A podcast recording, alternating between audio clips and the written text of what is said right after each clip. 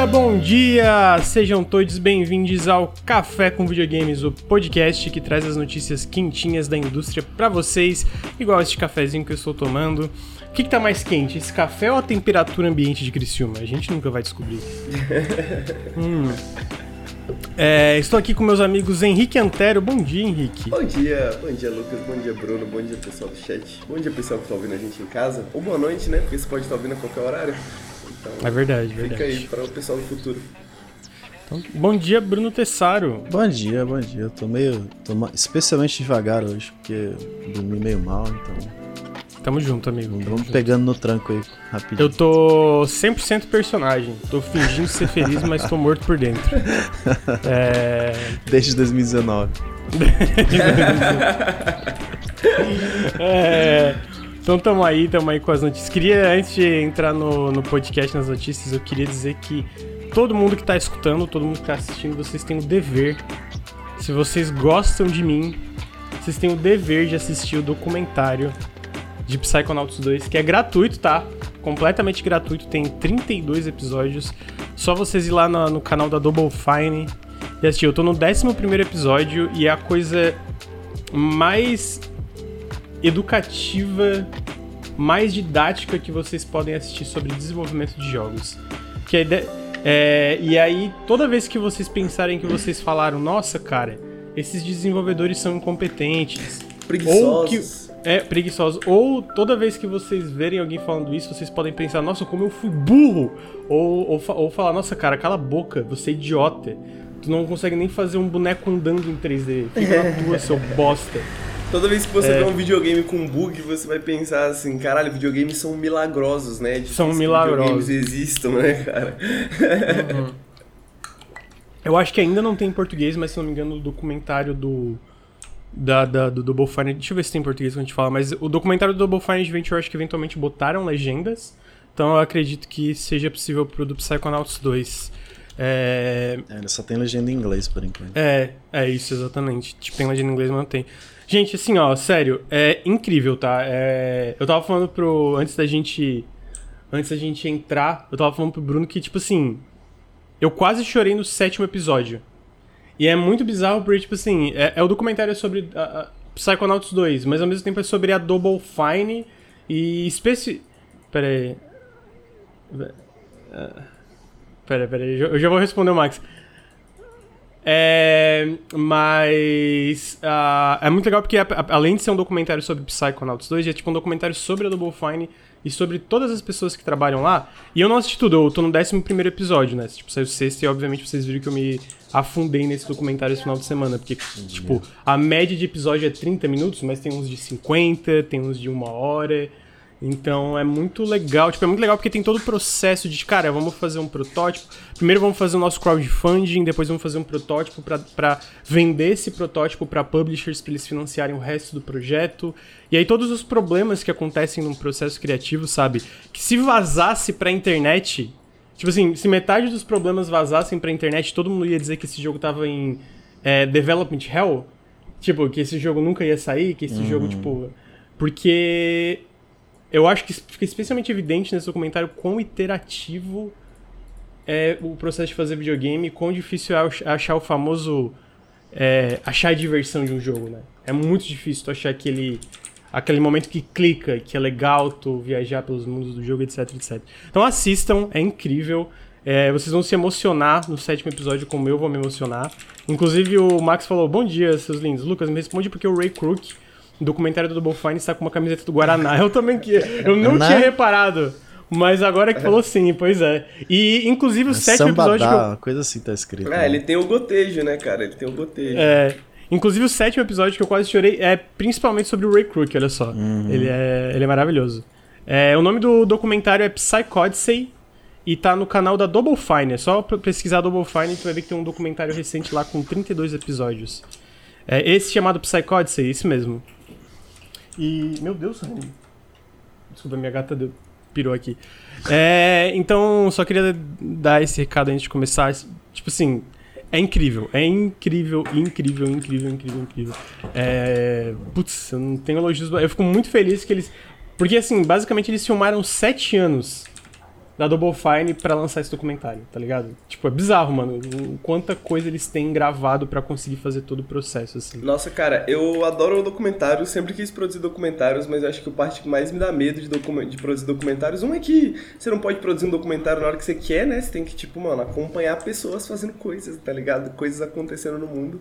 Mas a Sim. segunda é que, velho, imagina você ter sete anos de filmagens, tá ligado? E editar, tipo assim, uh -huh. E você ter que catalogar tudo, ter que editar tudo. Meu Deus do céu, cara. Que uhum. trabalho que deve ter.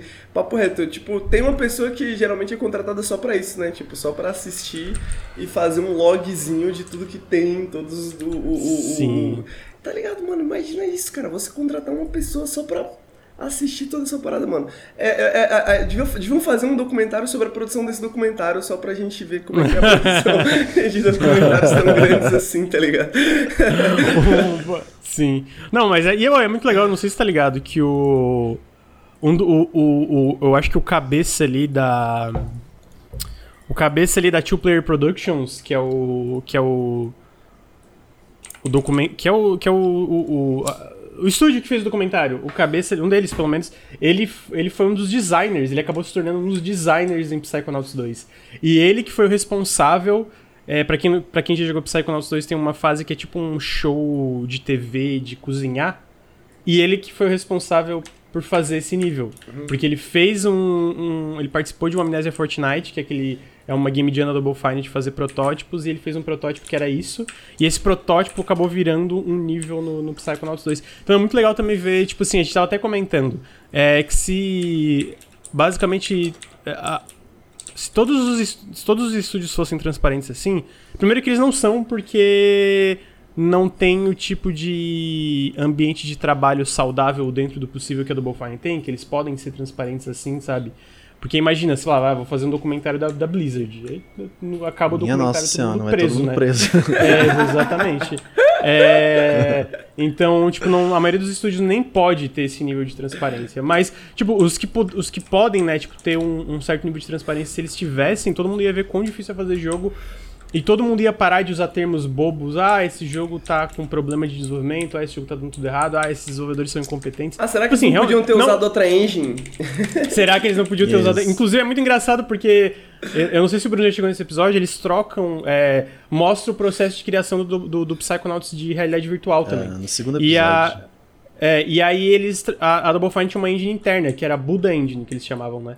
Ah, e aí, ele, no processo de trocar, bicho, Tipo assim, o, o, o, programador lead ali que fala, fala, cara, é foda, porque eu tinha 15 anos de conhecimento nessa engine, agora a gente trocar pra Unreal Engine 4 e eu não sei nada dela. E tipo, beleza, é uma engine comercial, no fim eles acabaram usando pro próprio Psychonauts 2, mas mesmo isso é um processo longo, sabe? De ter aquela tua pipeline. Então, tipo assim, é muito. Você tem que aprender é uma muito... nova ferramenta, né? Basicamente. Exatamente, exatamente. E, e beleza. Alinhar, alinhar todo o time pra aprender a mesma ferramenta. Uhum. Pô, é. E, é e beleza, a uma ferramenta... das ferramentas mais, tipo assim, com, complexas, colada de coisas, né, da indústria, assim, tá ligado? Pois é, e é uma ferramenta que tem mais de 20 anos também, então, né? Exato. Sim, uhum. É, e assim, pra ser justo, beleza, ela, ela, eu imagino que ela acaba sendo melhor, ou acabou sim, sendo melhor sim. em alguns desses casos, só, tipo assim, ainda é um processo muito longo, não é um... Uhum.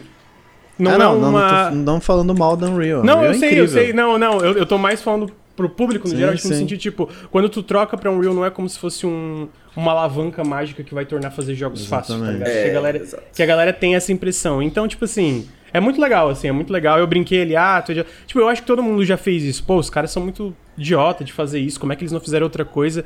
Mas tu vê o, o, o, processo de fazer um jogo, tu, ah, eu entendi porque eles não fizeram outra coisa. E é legal tu entender, tá ligado? É legal. Eu pessoalmente acho muito legal. E eu acho que, pô, se todo mundo visse isso, ia ser. Eu acho que né, algumas pessoas ainda iam terminar e falar, nossa, como eles são incompetentes, alguma coisa do tipo. Mas eu acho que também ia ter muita gente que ia falar, pô, ok, tá, realmente fazer jogo é bem difícil, tá ligado? É. Ah, então, pô, eu recomendo muito, tô, tô, tô rasgando cedo aqui pro, pro documentário, porque, cara, é incrível, incrível. E é incrível ver, tipo, mesmo um, um processo arduoso para fazer um jogo como Psychonauts 2, aí ainda acabou resultando no Psychonauts 2, que na minha opinião é um dos melhores jogos já feitos, né? Ah, yes. Então eu tô, eu tô muito curioso, principalmente pra chegar, tipo assim, no último episódio. Tipo assim, porque no último episódio é quando, tipo, é o Ah, final é, feliz, tá ligado? Vai chorar pra caralho. Pode, É, então, tipo assim, eu, certeza. eu, quero, eu quero chegar no último episódio, assim, então... É, não, eu não vi tudo, ô, Carranca, eu vi 11 episódios dele. Que já dá pra... Pô, 11 episódios eu já posso falar assim, pô, é pica, sabe? É pica. É, o, É. o comentário aqui no chat, Sangue, Story Pixel é um livro maravilhoso sobre o tema. Eu, honestamente, não conhecia nada dessa produção até esse lançamento agora, né? Que o Lucas falou sobre, acho que no Periscópio da semana passada. E o Jason Schreier tinha postado também é, sobre esse lançamento. E o documentário anterior que o Lucas também tinha comentado, o Adventure, é, o Jason É a maior inspiração, né? Que é sobre É, o o- Broken Age, né? É, exatamente. Sobre o Broken Age, o Jason Schreier cita como uma das maiores inspirações do trabalho dele, assim, sacou? De, tipo assim, do trabalho dele como um todo, né? De tra- jornalismo investigativo, de conhecer as empresas por dentro, né? E ver o que, que tá acontecendo lá dentro. Então, quem comentou, o, o Fetolândia comentou aí do Sangue Story Pixel, né? É, uma- é uma- um comentário bem, bem certeiro, né? Porque é bem Uhum. mesma, o mesmo tipo de produção, assim. E o Então, tipo Lucas, que é o Jason Schreier brasileiro, né? Que... Ah. Só falta eu escrever um livro, eu ter contatos, eu... Ah, mas aí você, Eu- o Jason Schreier já deve estar chegando nos 40, 45 anos já. Dá amigo. tempo Você tem ainda, Vamos ver, vamos ver. Ia ser legal se eu escrevesse um, um livro assim, mas calma, vamos com calma, né? Torcedores, calma. Um livro, é, um livro É. é. mais de boa do que um documentário, vai. É, precisa pô, filmar, assim, precisa pelo menos gravar. desse escopo, né? Puta que pariu. É, porque porra, tá esse escopo foi, tipo assim, sete anos. Oi, de novo, os caras estão de parabéns. Você, assim, se você assiste, é, é muito Pô, incrível não tem como, como assistir só um episódio. Você vai ficar. vão... Não tem, é. Meu Deus, Aham. acaba o episódio naquele cliffhanger. Você fica, meu Deus do céu, eu preciso ver Eu o quero ver o próximo. próximo, sim. É muito, legal, muito legal. Pô, é muito legal. A gente tá falando que, tipo, eu não sei se vocês lembram que eles anunciaram o Psychonauts 2 no The Game Awards, né? Ah, o crowdfunding do Psychonauts 2, né? financiamento coletivo. E aí, antes de eles entrar, tá o Tim Schafer ali conversando com o pessoal do Churches. tipo, tá Muito bom. É, enfim, de- é, de- dessa enrolação aqui, ah, deixa eu dar os recadinhos, né? Se vocês, se vocês gostam dos nossos podcasts aí, documentais, né? é, sobre as notícias do, do- do mundo dos videogames, considerem apoiar em apoia.se barra Nautilus ou picpay.me barra canal Nautilus. Desculpa. Todo apoio faz muita diferença. É, se você está na Twitch, segue a gente no feed de podcasts, segue a gente na, no Instagram, arroba NautilusLink, segue a gente no YouTube, youtube.com.br NautilusLink, youtube.com.br NautilusTV. Se você está no feed de podcasts, segue a gente aqui em twitch.tv barra NautilusLink. É, a gente faz o Café com Videogames toda segunda-feira de manhã, o Periscópio toda sexta-feira à tarde, durante a semana tem lives também. Ah, então... Deixa eu é, inclusive, deixa eu agradecer uns subs aqui. Eu acho que eu não peguei todos, mas. André TLF, muito obrigado pelos 17 meses. Ah, An- Ana. Ana, Ana Archer, ah, muito obrigado pelos 9 meses. Pudim Bills pelos 12 meses. Ah, com isso, fora do caminho, vamos entrar na, na pauta. A pauta hoje é composta principalmente do Nintendo Direct, né? ah, que teve semana passada, mas a gente tem umas outras coisas aí também. Ah, começando com a data de lançamento do Darkest Dungeon 2, que me pegou um pouco de surpresa, não sei porque que eu achei que ia esperar. Ia Eu também, cara. demorar mais, mas já sai no dia. Vai sair no dia 8 de maio pra PC, ah, no Steam e na Epic. E eu não joguei muito do Darkest Dungeon 2, a minha única impressão é que ele é um jogo absurdamente bonito. Sim. Então eu queria saber o que, que meus amigos. Não sei se eles jogaram, Cara, que, que eles eu, acham disso. eu, eu joguei bem pouco também, foi na época que lançou, lançou o acesso antecipado e eu fiquei com a mesma impressão, assim, que você, tipo, meio surpreso de que vai ser lançado tão rápido. Eu admito que eu não acompanhei o acesso antecipado, não sei como que eles como que eles estão de updates, né? Tipo, se eles lançaram updates nesse meio tempo, grandes updates, pequenos updates, mudaram muita coisa, pouca coisa. Mas eu esperava que esse jogo ficasse um pouco mais tempo em acesso antecipado, talvez por uma questão até de, de marketing, assim, né? De tipo. É, sei lá, Darkest Dungeon 2, né? Eu esperava que tivesse mais. Mais. Não sei. É, tô errado. Esperar isso, mas. Mais Mais falado, algo. sabe? Mais, mais popular. É, não, sei. é, total, total. Perto do que foi o 1, né? Que foi uma recepção Uhum. absurda. Eu, eu acho, acho que que esse aqui tá deu bem uma- mais divisível, né? Tá bem é, mais divisível. total. né? Ele, ele é bem diferente do original, então acho que muita gente esperava algo mais próximo do original, o que é compreensível, né? Não tem muito muito o que Uhum. discutir, mas é, eu gostei, eu gostei do, de como eles justamente como eles mudaram a ideia. E, Sim. sei lá, eu acho que uma coisa que tinha um problema pra mim é que era justamente os buracos que faltavam, né? Tipo, alguns mapas diferentes até você chegar no final, porque ele meio que você chegava no final muito rápido, não tinha tanta variedade de encontros no caminho, então você ficava meio. Mas isso era no começo do Early Access, né? eu não cheguei a acompanhar também o resto. Mas eu imagino Uhum. que agora, né, o conceito do jogo já estava bem interessante pra mim. Então acho que agora com uma quantidade de mapas que pelo menos eu vi lá no, no, no- no release que eles estavam falando, tinha bastante coisa. Então, eu tô bem ansioso pra testar e ver como que ficou essa visão final deles, sabe? Talvez, Uhum, talvez uhum. seja um jogo bem interessante. Bem diferente do original. Mas ainda Uhum. assim é um jogo interessante. É, o, eu acho que uma das razões também que ele, tipo, não, sei lá, talvez explodiu tanto de popularidade, porque eu lembro quando saiu eles falaram que vendeu muito, né, a, o jogo, mas eu acho que ta- talvez agora que vai ser 1.0 vai ser no Steam, né? Ele ainda não saiu no Steam, tipo... Ah, verdade. eu, não- eu, não, eu não tenho nada contra a Epic, pra deixar, eu não, pelo menos pessoalmente, eu sei que né, tem vários problemas, mas obviamente o Steam é uma plataforma, tipo, imensamente mais popular. Sim, sim. É. Então eu imagino que talvez quando sair no Steam ele também. Sabe o Ads? Lembra quando o Ads saiu no Steam teve tipo uma. Uma segunda. Tipo, é, o, o lançamento do Ads no Steam e antes do, do próprio 1.0 foi como se um segundo lançamento do É jogo, verdade, é verdade. Então. E é, eu, a demo do. Acho que foi a demo do Darkest Dungeon, tipo. É, é, a demo do Darkest Dungeon 2 saiu no Steam Next Fest e tava entrando as demos mais jogadas do, do- Sim. Da, da Steam, né? Tipo, tá entre os jogos mais aguardados de pré- pré-order, né? Da semana de lançamento dele. Então. Aham, e- E, e- e o, pelo que eu tô vendo, eu tô, dei uma olhada aqui no, no, no roadmap deles e, e é bem o que o Bruno falou, assim, tipo, a maioria dos updates que eles tiveram foram, tipo, novas regiões, novos bosses, novo conteúdo de história, sabe? Teve, Uhum. É teve algumas coisas em termos de mudanças de mecânicas, etc, mas, a- mas foi principalmente mais conteúdo, assim, É, pra- mas justamente isso, porque o, o que tinha na- no Early Access, pelo menos eu achava, era, porra, era muito foda, muito sólido, tá ligado? Se, se essa Uhum. palavra significa alguma coisa. Mas, tipo, Sólido. sabe, já tava bem encaminhado, só o que faltava era variedade mesmo. Colocar coisa que, que trouxesse a ideia do roguelike de justamente te dar essas surpresas e, essas, e você ter que inovar no meio do caminho, sabe? Vai ter que. Inovar, a palavra é improvisar no meio do caminho. Uhum. Que eu acho que é o que faz desse jogo, tipo, a tensão tá ali, sabe? né? Justamente nessa improvisação de você não saber o que, que você vai encarar no, no futuro. Eu acho que adicionando essa variedade pode ser bem interessante. Eu tô, tô ansioso pra ver. Também tô. É, e, e uma coisa que eu preciso saber, mano, o visual desse jogo é absurdo. Tipo Sim. assim, É bonito, é bonito. É, eles pegaram o, o primeiro Darkest Dungeon e, e- e transitaram pro 3D de uma forma, cara, assim. Eu sei que não, não, não é necessariamente isso que importa num jogo desse tipo, mas, porra, eu fico muito impressionado toda vez que eu vejo esse jogo rodando, entendeu? Tipo, é, então, parabéns pra eles também por causa disso aí, né? A, pra, pra equipe de desenvolvimento. Mas aí, então, Darkest Dungeon 2, dia 8 de maio para PC, é o lançamento 1.0 na Epic e no Steam. Ah, em seguida, cara, eu achei. A gente infelizmente ainda não tem gameplay, nada, mas eu fiquei feliz. A, a Remedy teve o.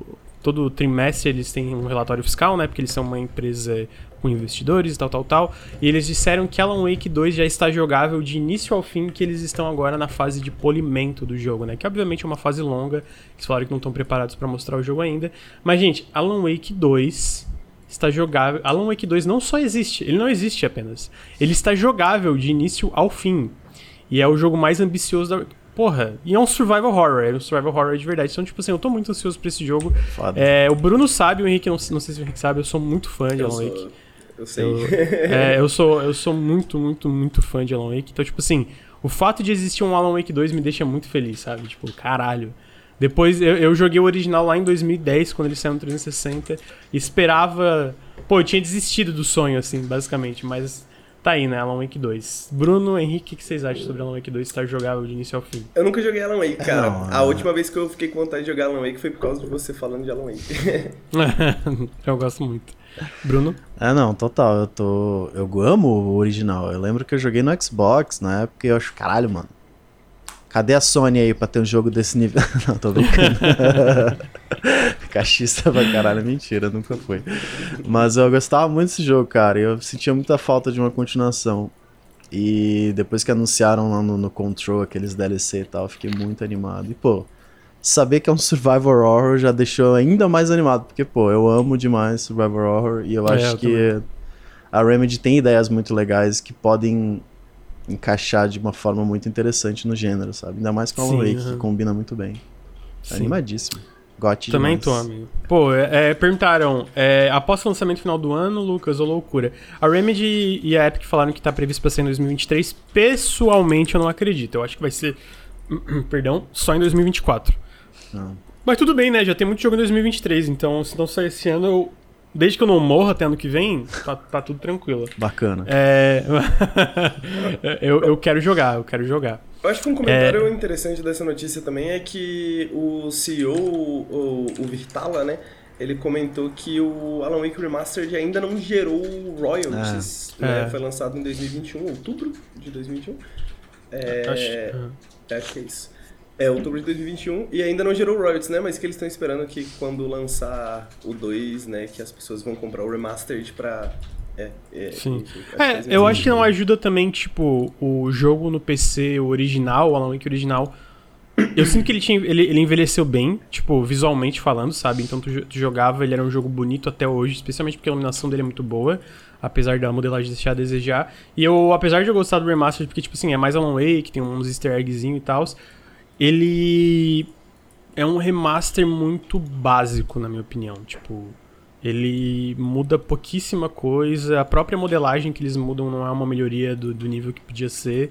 Então eu acho que eles podiam ter. um- tipo, ter feito um remaster com mudanças mais significativas pra atrair o público, né? Porque, tipo, eu pessoalmente, como eu já tinha zerado Alan Wake várias vezes, eu tenho ele no Steam, no Steam e tal, eu fico, cara, por que, que eu compraria esse jogo de novo, entendeu? Ah, então eu acho que faz sentido, mas realmente, com Alan Wake 2, talvez a galera que nunca jogou Alan Wake e se interesse pelo 2, se interesse pelo 1, sabe? Tem aquela coisa que se retroalimenta, digamos assim. É, a gente Ah. tava. a- a- eu tava começando. Eu comecei a jogar o Road, né? E, e tá todo mundo, tipo assim, caraca, por que, que tá todo mundo falando de Road novamente, tá ligado? Por que, que tá todo mundo jogando Road, tá, sacou? E Uhum. foi justamente isso, né? Porque lançou essa DLC gigantesca do Road, dá um pulo, e agora tem, tipo, o Road, né? Eu imagino que, pelo menos em termos de conversa, aumentou bastante. Eu imagino Sim. que o Alan Wake sofreu o mesmo efeito também, né? De tipo, Alan Sim. Wake 2 ser lançada. Eu, eu particularmente vou jogar o Alan Wake 1 antes de jogar o 2, né? E, tipo, eu tô Sim. muito afim de jogar o 2 porque eu sou bastante fã da Remedy, Remedy também. Uhum. Apesar de, de nunca ter jogado o Alan Wake especificamente. Uhum. Então, Alan Wake 2, vamos ver quando é que chega, né? Espero, pessoalmente espero que seja esse ano, mas não acredito que seja esse ano. É, vocês vão falar de um Rainward no Periscope? Talvez um dia. Talvez um dia. É, gente, em seguida a gente falando. é, teve a nova leva do Game Pass anunciada. Achei que não ia ter, inclusive foi curioso. Então, dia 9, que já saiu no caso, saiu Madden NFL 2023. Saiu um jogo que eu não esperava, que foi o SD Gundam, Gundam Battle Alliance, que é um. É um jogo meio dividido por missão. Que tu Parece visão, Gundam- Lucas. É, tu pode usar vários Gundam meio chibi. Eu joguei um pouquinho, tava divertido, mas assim, nada é incrível mesmo. Ah, mas é tipo, no sentido não. Foi uma adição pra mim que eu não esperava. Foi tipo assim, nossa, SD Gundam, what? Tipo, no Game Pass. Ah, o Gundam é famoso. pô. não, sim, mas eu, sabe, é, é- é um Gundam Entendi, que entendi. controla Gundams pequenininhos e é por missão. É um Chibi Ah. Gundam. né? Chibi É, acho que é do, do SD, né? Do SD.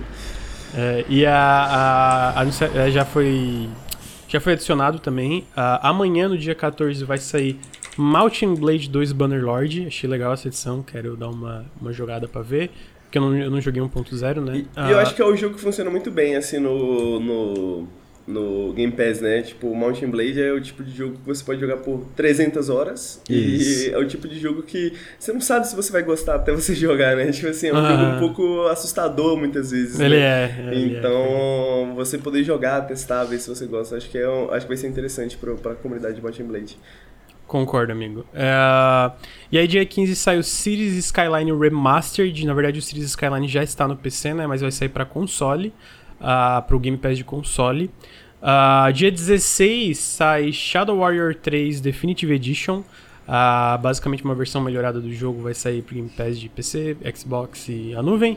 E no dia 21 sai Atomic Heart ah, para cloud, console e PC também. Eu pessoalmente estou esperando bastante o Atomic Heart e o Mountain Blade 2. Ah, mas achei, achei uma boa, achei uma- um bom um bom, uma boa metade de mês aí, né?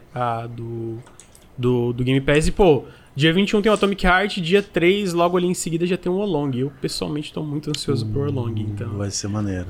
Vai, pô, eu tô muito ansioso pra jogar o Olong. Eu gostei bastante da demo, né? Então, por isso que eu tô, tô na, na expectativa. Março também tem Ghostwire Tokyo, que eu tava esperando sair no Game Pass, né? Então, Ah, que legal. final do mês é. Bom, pelo menos eu imagino, porque Deathloop foi assim, né? Foi um ano. Um ano certinho do lançamento de Deathloop, saiu Deathloop no Game Pass. E Uhum. agora, dia 25 de março, vai ser um ano do Ghostwire Tokyo. Então eu imagino que vai sair Ghostwire Tokyo no, no Game Pass. Qual é o Ah. jogo que você falou que vai sair? Orlong? O Olong Wolong. é o jogo novo da Team Ninja, do, do pessoal do Nioh. Ah, tá. Pode crer, pode crer. Ser Sekiro, meu aniversário. Sekiro na China. Sekiro na China, exatamente. Peraí, Sekiro. Ah, não, Sekiro no Sekiro Japão. no Japão. É, não, eu, eu- sabe, tipo, deu um bug, eu falei, Sekiro, é porque eu não lembrava, mas é Sekiro no Japão. E o, Returnal é no, no PC, né? Não sai no Game Pass, sai no PC no dia 15. É... Então tá aí, vocês têm alguma, algumas dessas adições, alguma dessas adições que vocês estão esperando, amigos? Atomic Heart, né? Atomic Heart. Heart. Acho que Parece faz bem legal tempo que mesmo. não sai um FPS grandão assim. E esse Uhum. jogo parece tão legal, tão diferente. Eu Sim, tô animado. Ele me lembra um pouco Bioshock. Né, na vibe dos poderzinhos e tal. Então. Eu tô animado pra me decepcionar com Atomic Heart também. É, então, pois é, eu só tô com um pé atrás de vamos ver pra onde vai toda essa storyline deles aí. Vamos, É, lá, né? eles falam. É, falaram aqui no chat, na verdade. É impressionante como eu tô ansioso pelo Atomic Heart, mas ele tem potencial de ser incrível e uma merda na mesma proporção. Yes, é verdade. exatamente, exatamente isso. Exatamente isso. Vamos ver. Ah, e, e- e, tipo, eu acho que ainda tem a terceira possibilidade de que, tipo, tem essa possibilidade dele ser uma merda e ser bom, tá ligado? De, tipo, ser esse jogo bem 7 10, junk, todo bugado, que as pessoas vão falar mal e, na na verdade, ele é bom, tá ligado? Tipo assim, Sim, na verdade, sim. sacou? Tipo, porque tem essa possibilidade também, sacou? Mas tem a possibilidade de ser só uma merda completa e ser ruim totalmente, tá ligado? Sim. aham. É, então tá aí. A leva do Game Pass. Ah, tô curioso pra ver já a próxima. Próxima leva do Game Pass, vamos ver, né? Ah, em seguida a gente teve a notícia que Everspace 2 vai sair em sua versão 1.0 no dia 6 de abril pra PC e eventualmente também pra PlayStation e e Xbox. Esse vai estar no Game Pass também de PC. Cara, eu não joguei, eu não sou o cara mais fã de jogo de navinha, mas eu tava jogando um jogo chamado Chorus.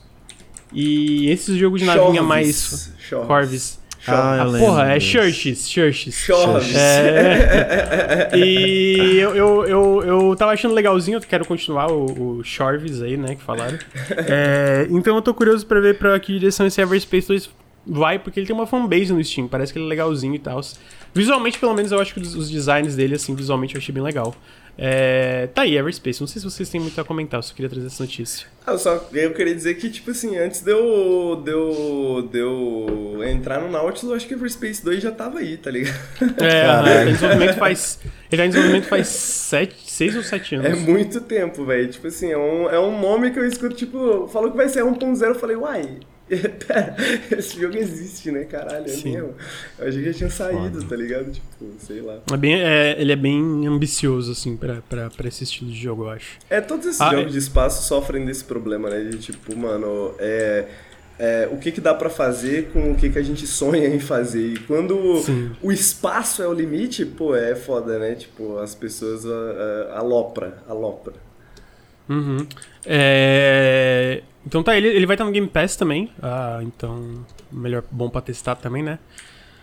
Everspace. Em seguida, cara, a gente teve a Nintendo Direct. Aí tem bastante coisa. Eu vou indo. Eu vou pausar no que, que eu acho que é legal falar. E aí, se vocês verem que eu tô passando alguma coisa que vocês querem se, a- é, se aprofundar, vocês podem parar também, caso eu, sabe, passe rapidamente. E aí a gente começa pelo Pikmin 4 e eu só queria dizer, eu não sou obcecado por Pikmin, mas o, o cachorrinho ali do Pikmin 4 tá muito pica, né? Então, essa é a minha impressão de Pikmin 4. O que que Pikmin 4? Cara, eu gosto muito de Pikmin. É... Eu acho que Pikmin nunca, talvez, foi o que, que poderia ter sido, tá ligado? Eu acho que as ideias iniciais de Pikmin eram muito maneiras, é, mas eram ideias que faziam mais parte da época, assim, de tipo. Fazer um jogo de estratégia no PC, no, do PC no console, assim, né? Uma coisa meio RTS, assim, sempre uma, meio que nessa vibe, que foi uma preocupação muito grande dos consoles nos anos 2000, né? E aí chega, hoje em dia, a gente nem tem mais RTS, tá ligado? Direito. nem no PC. Então, Sim. eu sinto que, tipo eu não sei, eu acho que Pikmin. Pikmin precisa de um momento para brilhar, assim, de um momento seu, e eu espero que seja Pikmin 4, assim, tá ligado? Tipo, o jogo realmente virar o que essa franquia tem o potencial que eu acho que ela tenha, assim, pô, eu espero muito. E, mas Aí. dito isso, os outros Pikmin. Eu, eu não joguei o 3, né? Eu joguei o 1 e o 2, mas os Pikmin 1 e 2 é bem legal, cara. Só que Agora, só que o 4 tem, tipo, tudo pra dar, né? Tipo, melhor console da, da... O maior console da Nintendo, né? Tipo assim, todo mundo tem essa porra, todo mundo joga Nintendo Switch. O bagulho vai ficar aí por muitos anos ainda, tá ligado? Então, uhum. espero que espero que o jogo seja bom, tá ligado? Espero que estabeleça mais uma, mais uma, uma franquia aí da Nintendo de prestígio. Tem uma base grande, né? Mas é, é, é eu acho que esse jogo, cara, pelo menos eu que nunca joguei ele tem um problema de se explicar. Tá ligado? Eu não consigo entender uhum. esse jogo, cara. Eu não consigo entender, é, não, não, faz sentido. O trailer você fica, ah tá. Você joga bichinho no, nos, nos, nos, outros bichos aí. tá ligado? eu, eu, eu, acho que o curioso dele, e eu acho que é por isso que eu acho que ele pode brilhar também nessa geração mais, é porque eu acho que muitas das coisas dele é justamente Tipo, é muito sobre a exploração do mapa, né? E aí você tem esses bichinhos, cada um tem um poderzinho, você vai juntando esses Pikmins, né? E você usa eles como, tipo, diferentes habilidades num jogo de plataforma, basicamente, hum. sacou? Uh, só que eu acho que o que é legal é que Pikmin sempre teve uma coisa muito, tipo, de curiosidade, assim, no mundo, sabe? Tipo, sempre tem uma interaçãozinha inesperada, sempre tem uma coisinha doideira, tipo, você acha que tá matando Pikmin e eles estão lá juntando e tal. É, e eu acho que esse jogo, tipo assim, eu acho que ele tem essa dificuldade de se explicar, mas na era das memes, sabe? Eu acho que, hum. tipo, as pessoas vão começar, vai ter videozinho, assim, de, pô, olha o que, que eu fiz com esses Pikmins, olha o que dá pra fazer com essa, nessa no parte boca do boca, jogo. Né? É, sabe? Hum. Tipo, esses clipezinhos, essas memezinhas. Eu acho que essa, essa parada pode ser maneira, assim, para ele, para ele, não, é, porque eu acho que se explicar vai ser difícil, mas eu acho que pelo menos para gerar interesse, sabe? Sim, sim. Uhum. justo. Ah, mas se explicar, eu acho que pode ter um tipo de... Deixa eu pensar aqui sei lá, pega aquele developer direct que teve lá, que tipo, tem os desenvolvedores vão explicando, tipo, ponto a ponto é, o que é o jogo. Eu acho tá que tem isso, né? Hoje porque tem outras realmente... plataformas pra explicar também, né? É, porque, tipo, realmente, esse vídeo é tipo assim, gameplay, ah, o Pikmin pode fazer isso, o Pikmin pode fazer isso, tá, mas por que, que eu tô fazendo isso, né? É. que não responde o porquê exatamente e meio que espera que tu já conheça a franquia para olhar as coisas novas e ficar, ok, isso aqui é novo. Realmente acho que essa parte ainda até o lançamento, né, que é em julho, deixa eu ver, em julho é, dá, dá pra tentar explicar melhor. Mas eu concordo, ele, é um, ele, é um, ele não é um jogo que tu olha e já entende o que, que é, né? É, e assim, ah. o Tiny King é mais bonito, tá? É, essa massagem. Pra parecer justo, o Tiny King é muito bonito, né? Então, é, tipo... então. Aí já fica meio complicado defender a Nintendo. é, eu acho, eu, eu, eu, vou, eu vou defender a Nintendo, que eu achei Tiny muito bonito, mas eu acho que Pikmin tem aquela estranheza que eu gosto, Tiny não tem. Ah, Tiny é tipo justo, justo. um jogo muito fofo, assim, muito bonitinho, até demais, assim. Eu gosto da estranheza do Pikmin também. Justo. Ah, em seguida teve o DLC de Xenoblade, Xenoblade 3. Não sei se. Eu não tenho nada pra falar. DLC, né? Cara, eu não consigo, velho. Eu não consigo me animar com esses jogos. Desculpa, Nintendistas, mas. Pô, eu, eu, eu joguei o primeiro um, Xenoblade eu achei muito chato pra ruim. caralho. É, eu achei muito ruim o 1. Aí falaram que o 2 era melhor, o 2 parece o 1. aí fica difícil. Eu nunca mas... joguei, mas, pô, eu queria. Eu, quer dizer, eu joguei um pouquinho do 1, mas eu, eu joguei no, no Pro Switch, né? É, mas as pessoas falam muito bem, mas, pô, é Xenoblade, né, velho? Tipo assim, ah, pô, eu queria muito ver, velho. Eu queria, tipo, é igual, é igual Xenogears, tá ligado? Xenogears é um excelente jogo, mas ah, tem seus problemas também. Eu queria tá amar, eu queria amar do jeito que a galera ama, sabe? Eu, tô, eu, tô, eu sinto que eu tô perdendo alguma coisa. Eu também, exatamente. A minha sensação é essa, que eu sinto que eu tô perdendo alguma coisa, cara. Porque, tipo, Xenogears é, é, é uma das minhas franquias favoritas, então eu quero ver os temas, tá ligado? Eu quero ver as ideias do Xenoblade e tal, mas eu eu, peraí, peraí, peraí. Não, eu, eu não acho que. Não é o cara do Xenogears, eu acho que é o cara do Xenosaga. Xenosaga Mas né? é, o mesmo, não é? É a mesma coisa, é a mesma coisa. É. Tem certeza? É o mesmo Xenosaga é a mesma galera. É, é, Zeno, ah, é, tá, é tipo, é, é, a mesma, é a mesma continuidade, não é a mesma linha universo, de tempo, né? mas é o mesmo universo. É. Vocês têm certeza? Sim, sim, sim, sim, sim. Acho que É, eu sei que o. Xenosaga e o Xenogears Ah, é, eu só não sei se o Xenoblade é. Aí o Henrique tá falando que o Xenoblade é, então é. Não, mas é, não é? Eu tô viajando. Não, é isso mesmo, gente. É isso mesmo, é isso É, mesmo. sim. É, ó. A, a, é, Takahashi e outros membros da equipe começaram um novo projeto ah, que acabou tornando-se no Blade Chronicles. É isso mesmo. Porra, vocês, eu, eu, eu falo pra vocês, velho. Tipo assim, não, não- não- é, se vocês duvidarem de mim, eu vou duvidar de mim, tá ligado? eu sou assim também. Ih, Porque, caralho, tipo falei assim, merda, será? Pô, eu não tenho cérebro suficiente pra manter, manter todas as minhas opiniões no lugar, tá ligado? Então, eu vou confiar. Mas é, eu, que- enfim, eu queria jogar Xenoblade, eu queria, eu queria entrar nessa saga um dia, assim, e tal, mas são muitas horas também, pá, e etc, muito conteúdo, muita coisa. É, eu, eu acho que. Eu, eu tô lendo aqui, é porque na verdade tu tá certo que é o Takahashi, né? Que ele fez Xenogears e tal, mas eles não são no mesmo universo. É isso. É, mas é, o- mas é o Ah, tá. Takahashi, é isso que importa, né? Tipo Aham, assim, o, é é o- o, cara, o cara leu algum livro de filosofia e escreveu o roteiro do jogo. é isso que importa. É, não, é por isso que, me, isso que, eu, isso que eu tava confuso daí. Ah, mas é, vamos ver, né? Aí. Não, clico também, mas é, talvez. é, O 3 em especial, vi muita gente que não gostava dos outros, falando que gostou do 3, mas. Pessoalmente não tô muito interessado, não. Ah, depois teve Samba de Amigo Party Central, parece divertido pra jogar com os amigos, mas não tem muito pra acrescentar de Samba de Amigo. Ah, depois teve Fashion Dreamer, que é um. Esse é bom, hein? jogo- que é um jogo sobre moda, obviamente, como você pode imaginar pelo nome. Depois teve o DLC de Castlevania do Dead Cells, que parece legal, mas. Ô, Dead vou Cells contar que clicou comigo. o, o trailer de anúncio, acho que foi no Game Awards, não lembro agora onde foi. Foi algum Uhum. desses eventos. Que eu fiquei é, com os olhos lacrimejados, tá ligado? Caralho, mano, a, a música e toda, tipo, bateu, sabe? Caralho, bateu. Castlevania, que saudade. E aí, é Dead Cells, eu tô... É, Dead Cells. Já, já deu de Dead Cells, sabe? Já tô deu de de Dead boa, Cells, tô de cara, boa. pô, Joguei muitas horas de Dead Cells. Tô tranquilo, mas bateu a saudade do Castlevaniazinho. Justo. É, depois teve Tron Identity, que é Mano, dos. Que parece Que é do- interessante, tá? Parece É, foda. é, é um, Não é? é um me- é meio que uma visual novel, de certa, de certa forma, é pra Switch PC. Ele é do estúdio do Mike, Mike Bithell, que fez o jogo do John Wick tático lá. Uhum. Fez o jogo. Fez Thomas Mano, Ozalone. Thomas fez- Ozalone foi o primeiro dele. Tem o Subfe- Subsurface Circular, que eu acho que é mais parecido com o que ele tá fazendo agora com o Tron, né? Tem o Quarantine Circular, que é a continuação do Subsurface Circular. Uhum, Quero muito Mas- jogar esses dois, cara.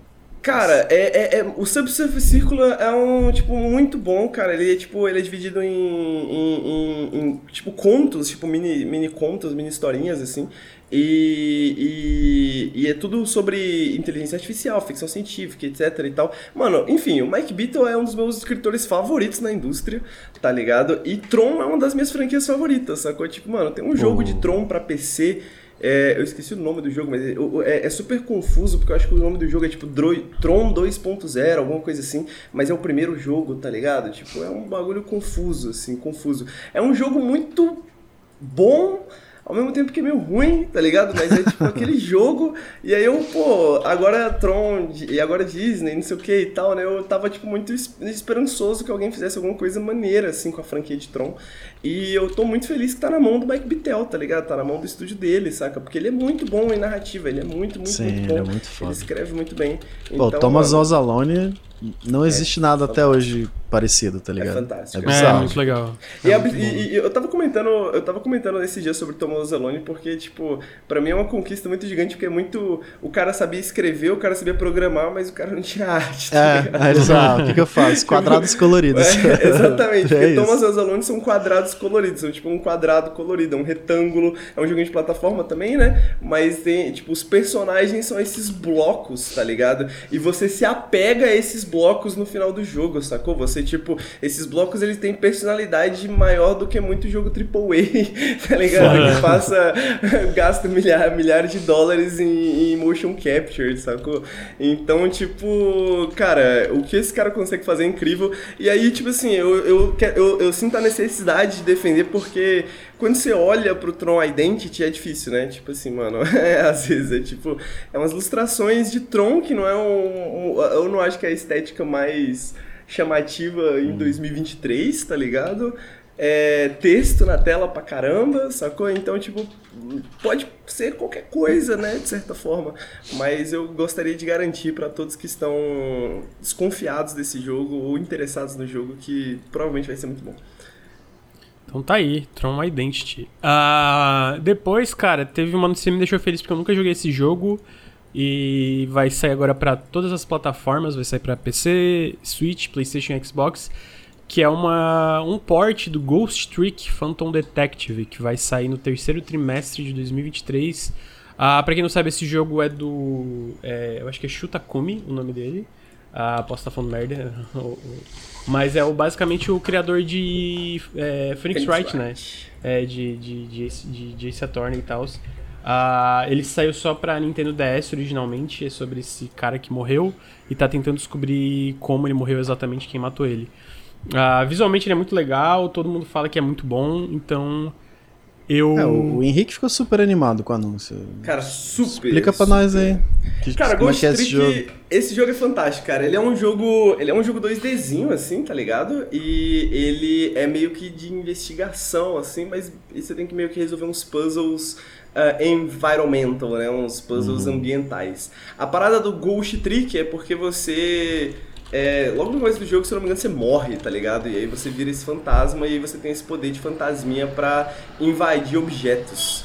E aí, uhum. tipo assim, tem uma cena que tá acontecendo alguma coisa e você precisa fazer com que, sei lá, você precisa fazer com que a pessoa que tá tá na casa, vá até o telefone para que você possa invadir outras partes da casa dela e investigar coisas para saber o que aconteceu com você, quem te matou e etc assim, né? Basicamente começa assim, tipo, você morre e tipo, mano, quem te matou? Você vai atrás, tá ligado? É muito foda. Legal. E, e aí você invade coisas na casa dela, sacou? Tipo, tem, tem um tem um cachorrinho lá, aquele é, não sei o que, de Pomer... Lud Pomerânia, né? Tipo, tipo um Lud Pomerâniazinho, assim, que fica correndo pela casa de uma mulher e você fica, tipo, assustando o cachorro, ligando o abajur, tá ligado? Pro cachorro chamar a atenção dela e ela se movimentar uhum. e etc, etc. Então, mano, ele é um jogo, ele é um jogo muito sagaz, assim, tipo, mano, o level design dele é muito foda, a história dele é muito interessante e os puzzles são muito divertidos também, sacou? Tipo, ele era perfeito, assim, pro, pro, pro DS, assim, tipo, ele é um jogo, ele é um jogo muito feito pro DS. O problema desse jogo, mano, é que Ghost Trick saiu, tipo, ele é praticamente o último jogo a sair pro DS, assim, sabe? Tipo, pro primeiro DS, né? Ele saiu no finzinho, no finzinho da geração, já tinha 3DS na época, já tinha acabado de ser lançado 3DS, se eu não me engano.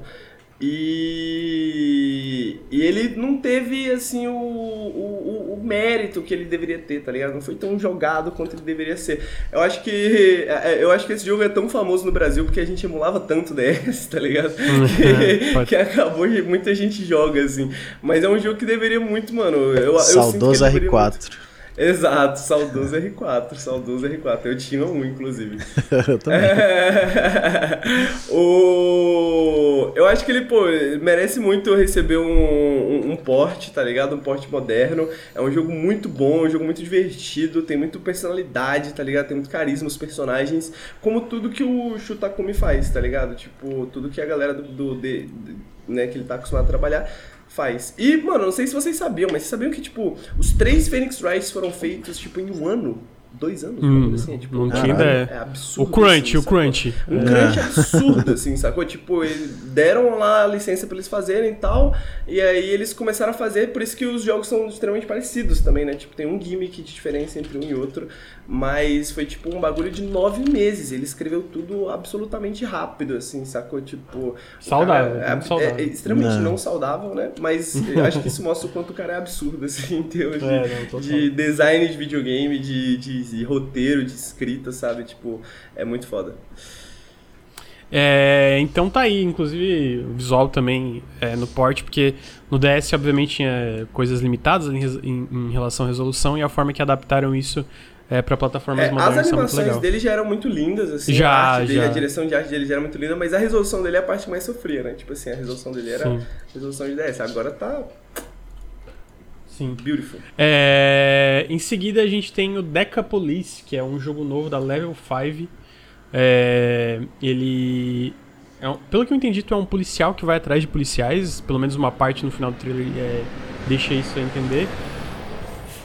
Visualmente achei muito legal. A Level 5 não, não acerta em tudo que faz, mas eles fazem coisas é, geralmente interessantes. E é legal ver eles de volta, né? A gente vai mais pra frente ver que eles anunciaram mais dois jogos, a, a Level 5. Esse Deca Polícia eu achei legal é, a direção de arte, achei legal como é que funciona a questão dos dois mundos, né? Tem um mundo real e um mundo virtual, tem um sistema de combate diferenciado. Tô curioso, tô curioso. Ainda mais que esse lance de investigação sempre me, me, me chama atenção. Jogos investigativos, por mais que às vezes a investigação seja um elemento leve do jogo, é, me chama atenção e eu acho que a Level 5 também sempre, não sempre, mas muitas vezes manda bem na direção de arte. Pessoalmente eu achei a arte desse legal. Eles Vocês- anunciaram meio que como mundo aberto, assim. então, É, tipo, toda- Eu tô é. bem, bem curioso. E também vai ter essa. Vai ter, tipo, mundo real e mundo virtual, né? Então fica Sim, fica- uhum. fica É, e combate por turno, né? É interessante esse jogo.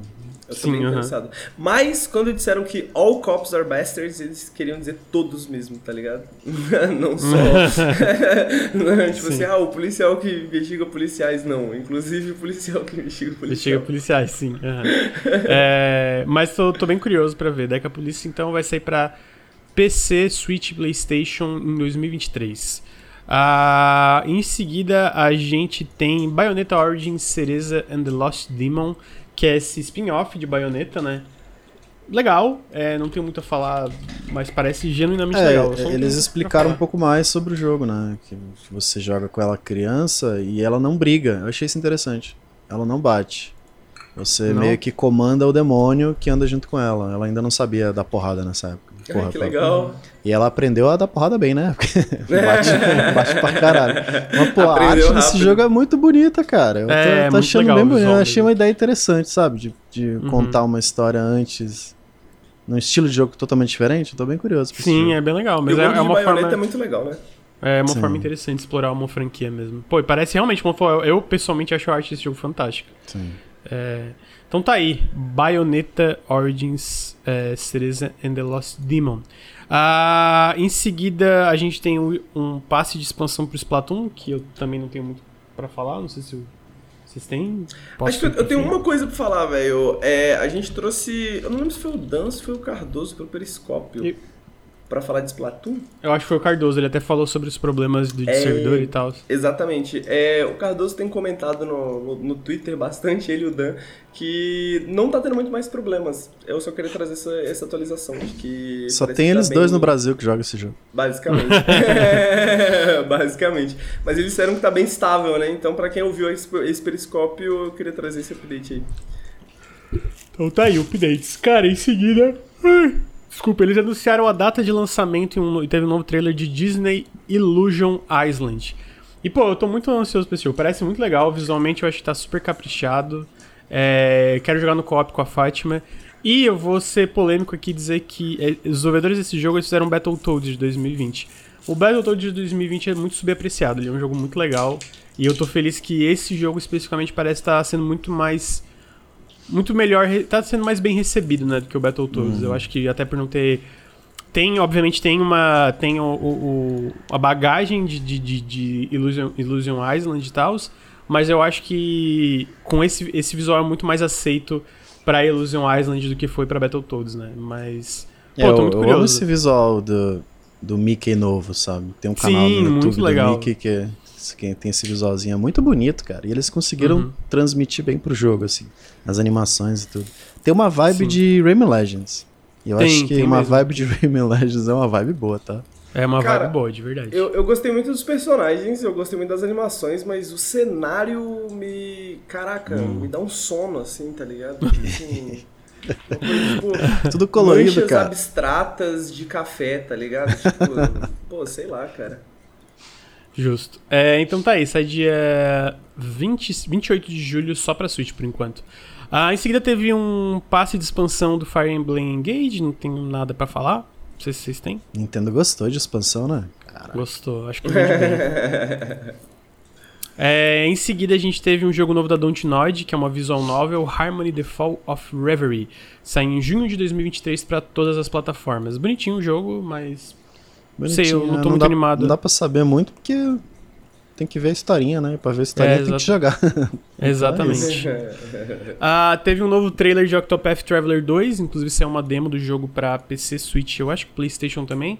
Ah, parece legal, eu não acho o primeiro Octopath tão legal, mas E É, é um jogo que sempre teve muito potencial, então eu espero que eles corrijam os problemas do primeiro é, pro segundo, né? Acho que- Ah. Espero que saia, deixe de ser só um rostinho bonito. É, exatamente. exatamente. exatamente. É, Em seguida a gente teve o anúncio de We Love Katamari Reroll, que sai em junho para todas as plataformas. É basicamente um remaster do We Love Katamari com umas coisas extras, né? Vai ter uns níveis, umas coisas a mais. Ah, cara, é o último Katamari que eu joguei não gostei muito, não clicou. Talvez esse clique, não sei. Pô. Mas ser polêmico falar que Katamari é chato pra caralho. Caralho, cala a boca, cara. Que Pô, que isso, jogo idiota, mano. besteira no café com videogames, que é começando a se Ah, idiota. Cara. rolar a Pô, um dos melhores videogames de todos os tempos, cara. Tranquilamente, cara. Que Porra, caralho, isso, idiota. velho. Como que eu trabalho com esse cara, velho? Pô, é porque você chatão, não jogou mano, com aquele chatão. controle que é uma bola, Lucas. Que o cara Porra, fez caralho, lá. Pô, mano, aquele que controle divertido. deve ser. Não, meu sonho, tá? Que meu sonho. divertido, jogar. porra. Que Pô, que isso, rolar Lucas? aqui. Caraca, velho. O Katamari é muito Caralho. foda. Mano, não é rolar aqui, é rolar e pregar nas coisas de tamanhos incrementais, tá ligado? Começando Nossa, com, com, com Uau! pelos, terminando com Uau! elefantes e planetas. Pô, que isso, cara? Pô, toma no cu, mano. Jogo idiota. Pô, É, esse jogo é incrível, cara. Esse jogo é incrível, cara. É, melhor, é um dos me- melhores jogos de todos os tempos, os melhores designs de todos os tempos. Katamari, você tem Caralho, no mano, mas também assim, We eu tô do. Eu, eu estou de um lado exagerando e o Henrique do outro. Caralho, é uma Não, obra de mas- arte. não, mas Michelangelo Katamari- queria ter não, mas- feito o Ilove Mas Katamari. queria, mas queria. Michelangelo Tomar vai ficar cu, triste Henrique. o resto da vida Caralho, porque não pôde fazer fuder, Katamari, mano. cara. Henrique Meu é irmão, muito Da mala, Vinci sonhava com Katamari, você tá Caralho, ele vai pegar a Tá bola do ligado? E Aqueles estudos que Da Vinci fazia era uma bola de Katamari e você não sabia, cara. Só que o cara não sabia no que, que o bagulho ia virar ainda, mano. Mano, Katamari é uma das melhores coisas do- da, da, da geração dele. Tá Terminou, ligado? Henrique, terminou, Foda terminou. demais. Foda. Porra. Foda. Tem que sair um podcast sobre Katamari agora.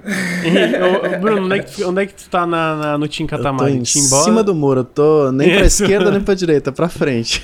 Moleque, não, vai, vai, vai é, foda. Katamari, cara. Katamari, cara. Pô, não Caralho, dá pra tá aí, trabalhar então. com esses caras, não, cara. Cu, porra. É, vai lá jogar o jogo da bolinha, vai. É, não, mas É. é PC, né? Não foi anunciado PC só pra. Não, foi sim, foi sim. Foi? Ah. Foi, aham. Sai pra tudo. É, é, o, o Katamari Damacy Reroll, ele foi temporariamente exclusivo pro Switch, mas esse vai sair pra tudo. É Vou porque fazer você um não de Katamari pra tinha. convencer o Lucas, então. Você não tinha a porra. dose certa de substâncias no- na tua circulação sanguínea, Lucas, enquanto você jogava. Moleque, eu vou provar que Katamari, é, que We Love Katamari é uma, é uma afirmação objetiva. Tá ligado? Tipo, você só não sabe que você ama ainda, mas nós amamos Katamari. Não é uma afirmação subjetiva, não é questão de opinião, tá ligado? Entendi. É, Depois eles anunciaram a data de lançamento de Sea of Stars, é dia 29 de agosto, tem uma demo no Switch, não joguei ainda, vi um pessoal elogiando bastante. A gente chegou a falar dessa demo no Periscope, pra quem quiser ah, saber mais da, da nossa... Tipo, do Sea of Stars, no caso, né? É, eu joguei a Ah, demo, eu joguei a demo. Ah, tu jogou? E aí, amigo? Top? Passou vibes de Chain Echoes. Pô, de isso é- novo, isso é ótimas ótimo. vibes. É, então, eu ia falar, porra, pelo que... É que eu não joguei o Chain Echoes ainda, mas eu sei que o Henrique tá obcecado e o Bruno foi o vice-gote dele, né? Então... É 100% isso, cara. Os personagens são maravilhosos, o combate é todo baseado em habilidades. Você tem que usar muito habilidade o tempo todo, que o Chain Echoes fez isso muito gostei bem. Disso. E, pô, todo mapa que, que, pelo menos da demo, tem alguma mecânica interessante, sabe? Tipo, de você. Pô, legal. Tem que você tem que botar cristais, que cria um portal, que você vai pra outro lugar, que você tem que pular nos buracos. que Sabe, aquele estilo de RPG que você sempre tem alguma coisa diferente em cada mapa? Pra Sim. uma mecânica diferente em cada mapa enquanto você luta contra os monstros e tal. E eu acho que essa parte ele faz muito bem e a, e a historinha eu achei interessante, assim. Não, não Uhum. desenvolveu muito, porque a demo é curta. Sim, ah. Tem um mas- reset de HP e MP do Chained Echoes ou não?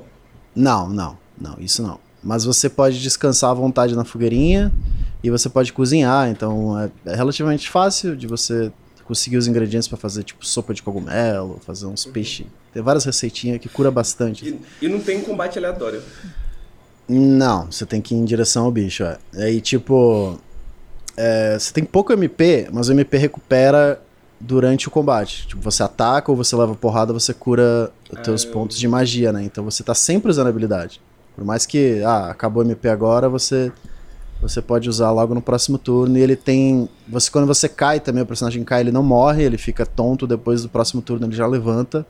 Ah, legal. E você tem combos entre os personagens. Que conforme você vai atacando, vai liberando umas estrelinhas. E aí você pode combar entre os personagens que dão um ataque especial e tal. Enfim, esse jogo tá bem, porque não bem tem, não tem essa parada do reset do HP MP do Chained Echoes, mas meio que tem coisas que vão na mesma direção também, né? Isso, tipo, pra, pra não, não dificultar e pra te manter sempre, né, pro- preparado pro próximo combate. É, tirar, tirar, tirar aquela pouca sensação de JRPGs antigos que você tá lavando louça, né, muitas vezes. Isso. tá? Você tem uma batalha, aí você tem que lavar a Boa- louça. boa descrição. tem que lavar a louça. Boa descrição. Tá? Apesar disso, eu acho que o Chained Echoes, eu acho que ele vai até demais nisso, tá? Mas isso fica pra outros momentos. Sim, mas eu, ah. eu, eu, tipo, Justo. chega no final do Chained Echoes, assim, eu já fico, eu, eu já fiquei, um, esse sistema eu achei legal, mas eu senti um pouco, um, um pouco de falta de alguma coisa, assim. Eu tô, Hum. eu tô curioso pra saber como o Sea of Stars vai, é, digamos, resolver esses problemas de design, assim, no, né, JRPG em 2023, né, tipo, por turno e tal, no estilo de Chrono Trigger, etc. Ah. Oi, que jogo bonito, tá? Puta que pariu. Mais bonito ou menos bonito que o Chained Echoes? Mais bonito, amigo. É, né? É, esse parece mais bonito. mesmo. Até Parece porque mesmo. tem uma equipe bem grande, né? Então É, parece que tem exato. muito, tem muito detalhe. O Chain Echoes é, parece sempre ser meio. Tipo, reciclar mais assets, né? O que não é um grande problema, mas, Não, tipo, é. o Sea of Stars tem essa vantagem, né? É. É, então tá aí, ó, a opinião sobre o Sea of Stars. É, o Bruno falou que vai ter um janela int, então vamos Que ver. isso? É. Eu, me, eu me lembro uma vez que eu. Uma vez eu falei assim, ó, Bruno, tu quer pegar essa aqui, aqui desse jogo? Eu nem lembro qual jogo que era agora, me tá me fugindo a memória. Eu falei, pô, quero. Ele pegou. Eu falei, então tá, agora que tu pegou, tu faz conteúdo, faz um janela indie aí. Falei, Caralho, pois é, né? Armadilha, mano. Armadilha. É, em seguida eles mostraram Omega Strikers, que é um jogo 3 versus 3 meio. É, é tipo meio. É o futebol de LOLzinho. Futebol de LOLzinho. Ou LOLzinho Caraca, de eu futebol. nem lembro, velho, desse jogo. É Eu o LOLzinho assisti. de futebol. Esse jogo já lançou Esse jogo no parece PC, bem tá? legal. É, tá em beta no PC, né? Não, Tá em não beta, saiu, é, tipo, não lançou, é, lançou. mas É, tá- vai sair, eu acho que a versão final pra PC e Ah, Switch em tá. abril, né? Aí. Vai ser free to play. ah, parece legal, parece tipo. Parece bem divertido, na verdade. Ah, achei uma, um anúncio peculiar, tipo, um jogo free to play e tal na, na, numa Nintendo Direct, mas tá aí. Eu não Omega tive coragem Strikers. de jogar ainda, honestamente. tipo assim. Eu não joguei, eu tenho- só eu- parece legal. Eu tenho, eu tenho medo de gostar e o jogo ser ruim. Eu tenho medo de gostar e o jogo ser bom. Eu tenho medo de, eu tenho medo de muitas Entendi, coisas. justo. O design dos personagens tá legal, na minha opinião, pelo menos. Eu, eu, eu, eu acho, eu acho que é um jogo bem interessante, mano. Eu acho que é um jogo que tem muita coisinha. Muita.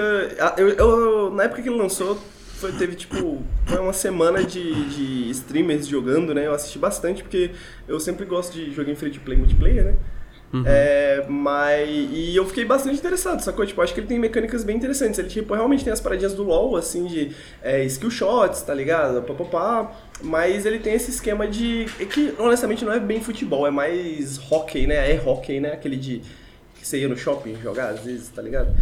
É, Então eu acho que ele tem. Eu acho que ele tem ideias interessantes de usar as mecânicas de MOBAs, mas de um jeito que não faz você querer, tipo, virar um misantropo e colocar fogo na cidade, entendeu? Tipo. É importante, é importante. Justo. É, então tá aí, Omega Strikers ah, em abril.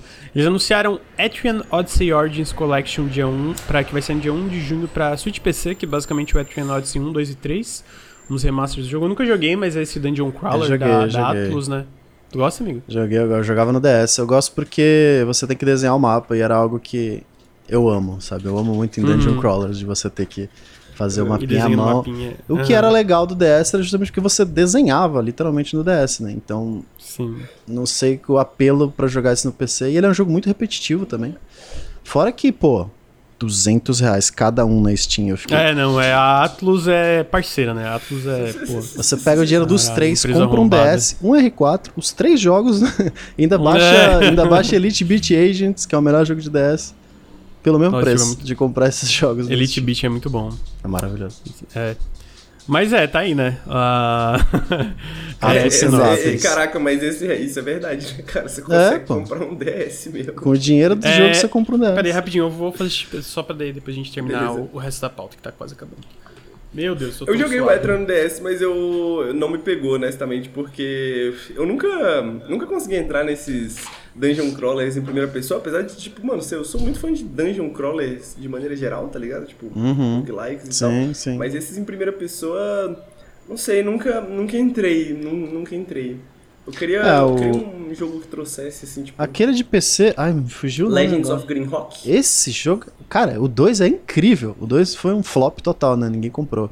Mas eu acho esse jogo impecável, na moral. E ele tem esse modo de você não gerar o mapa pelo jogo. Você pode desenhar à mão. Caralho, mano. Só que aí você tem que desenhar num caderno na tua casa. Exatamente. tá Nossa, eu, ama, eu amo tanto isso, velho. Mas tanto. Caralho, esse jogo é perfeito, Você sério. Joguem realmente esse ama jogo. essa mecânica, Eu amo, cara. Eu amo você pegar um caderno e escrever aqui o mapinha na mão. Caralho, depois esse mapa tá completo. você, Caralho, é o Hum, mapa que eu é desenhei. Porra, Eu acho interessante também, eu, eu, eu acho interessante, eu acho uma mecânica bem curiosa. Eu queria mais jogos de investigação que você tivesse que fazer isso, tá ligado? Tipo um jogo de investigação que você tivesse que ir anotando as paradas assim, Hum. É, mas a o- galera é contra essas ideias. O Immortality foi um que fiz isso. Eu tenho um- É um pouco, né? várias É verdade. páginas, tudo anotado. De cada filme, quem participou do filme e tal, que a ligação cada um, caralho. né? Caralho, foi Completamente longe. maluco. Que nem o Samba, nem o Sambarlo tem essa, tá ligado? Cara, Pô, mas eu adoro jogar esses jogos assim. O outro dele também, o.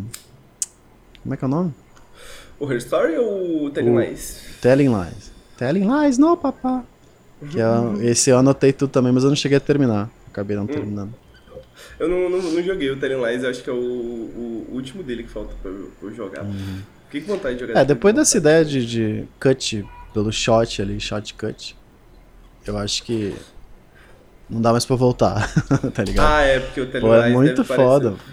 Ele tá, ele tá desde Her Story tentando resolver o mesmo problema de design, tá ligado? Tipo, é o É, mesmo que era problema. escrever as palavrinhas. né? É, Exatamente. É, mas acho que ele resolveu no Immortality. eu Acho que... Eu acho também. Mas eu acho É. que, enfim, eu acho que, eu acho que, tipo, é esse que é, o, esse que é o problema, né? Você resolve uma vez, mas aí foi, tipo, só uma vez. E agora na próxima você vai ter que pensar em outra parada. Pensar em outra coisa. né? Porque, tipo, o tema do cinema já foi, tá muito bom já, foi muito legal. Agora, e agora, tá ligado? É... Cara, em seguida eles anunciaram Advance Wars 1 mais 2 Reboot Camp, finalmente sai no dia 21 de abril pro Switch, né? Quem não lembra, o jogo tinha sido adiado meio que indefinitivamente por causa do, da, da guerra, né? Da, da, da, da Ucrânia e da, da Rússia. É...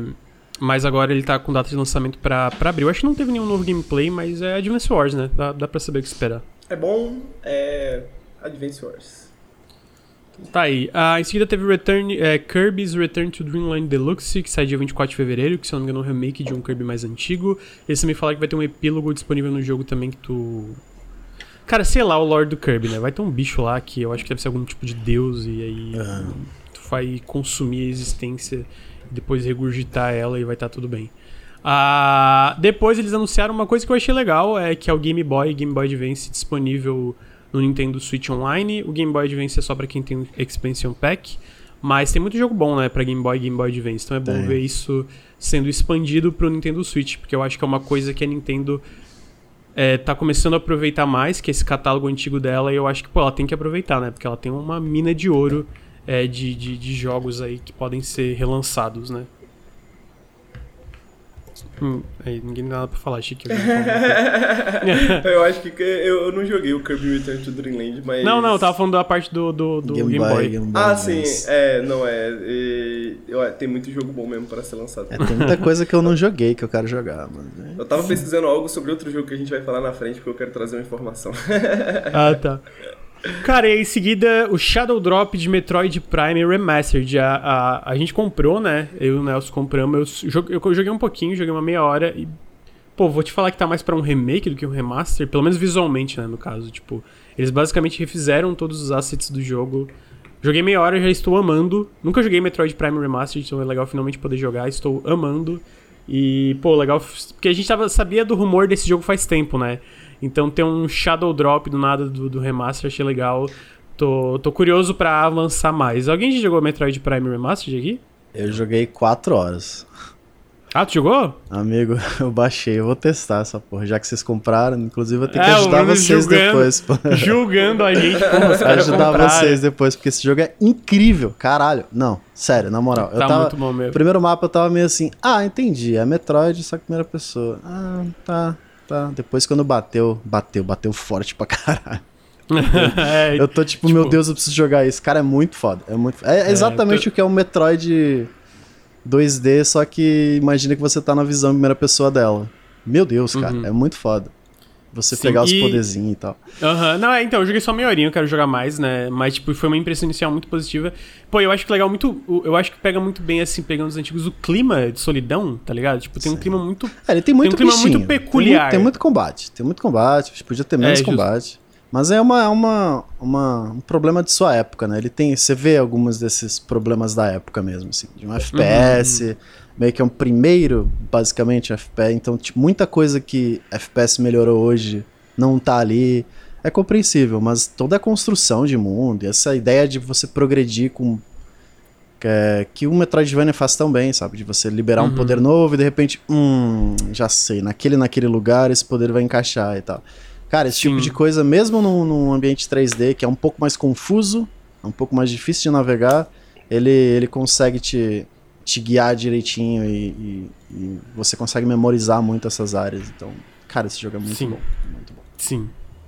Então tá aí, ansioso pra, pra jogar mais. Imagino que o Bruno também. Metroid Prime Yes. Remastered. Ah, em seguida eles anunciaram a data de lançamento pra Master Detectives Archives Raincode, que é eu- basicamente um novo. Só um adendo, 200 Fala. reais não, não, não compra, É. gente. Pelo amor de Deus. É caro mesmo. É, Master Detectives Archives Raincode, que é um novo jogo do pessoal do Danganronpa. Pô, eu achei muito legal esse jogo, papo reto. Eu tô. Eu vou esperar sair pra outras plataformas, né? Tipo, que deve sair. Eles falaram que é um exclusivo temporário do Switch, mas. Eu. Todo esse conceito de, de investigação, a parte visual, achei tudo dele muito legal. Tô, tô, tô curioso pra jogar, né? Eu não joguei Danganronpa ainda também. Eu, eu cheguei a comprar o, o primeiro, tava com uma promoção bem boa no, no- no Xbox, eu, eu acabei comprando. Ah, mas. Tô curioso, tô curioso pra ver, ah, ah, jogar esse Raincode. Não sei se vocês acharam interessante também. Cara, eu achei interessante. Danganronpa é incrível. Você devia jogar, é muito legal. É, eu acho que eu vou gostar bastante de Danganronpa, mas eu não. É a era dos jogos de, de detetive, cara. É a era dos jogos de investigação. É verdade. Eu nunca joguei também o Danganronpa, mas eu tenho interesse. Eu joguei aquele 999, Não, eu, não, acho, sei eu acho muito legal, então... É muito bom. O Danganronpa, pra quem não conhece, ele é basicamente um Phoenix Wright um pouco mais aberto, assim, também porque você tá um pouco mais limitado, né? Geralmente você tá preso num lugar assim com a galera. E você tem. E as mecânicas. Mas as mecânicas de julgamento são meio que diferentes, porém similares também, sacou? Tipo, você vai investigando, coletando provas, e aí na hora, né, você tem que usar as provas na hora certa. Só que eu joguei, eu joguei dois só, então outros talvez tenham mecânicas diferentes também. Mas ele, ele lembra muito, assim, pra quem gosta de Phoenix Wright, assim, pra quem gosta desse tipo de jogo, ele lembra, lembra bastante essa pegada um pouco mais de, de estilo, assim, um pouco mais moleque, tá ligado? então é bacana. E o design gráfico dele é muito foda, tá ligado? Tipo, É bonitinho o estilo, né? É muito maneiro isso. E, tipo, ele usa muito texto, né? Então, é interessante saber disso, porque, tipo, você vai tá vendo texto uma parte do tempo, então. Uhum.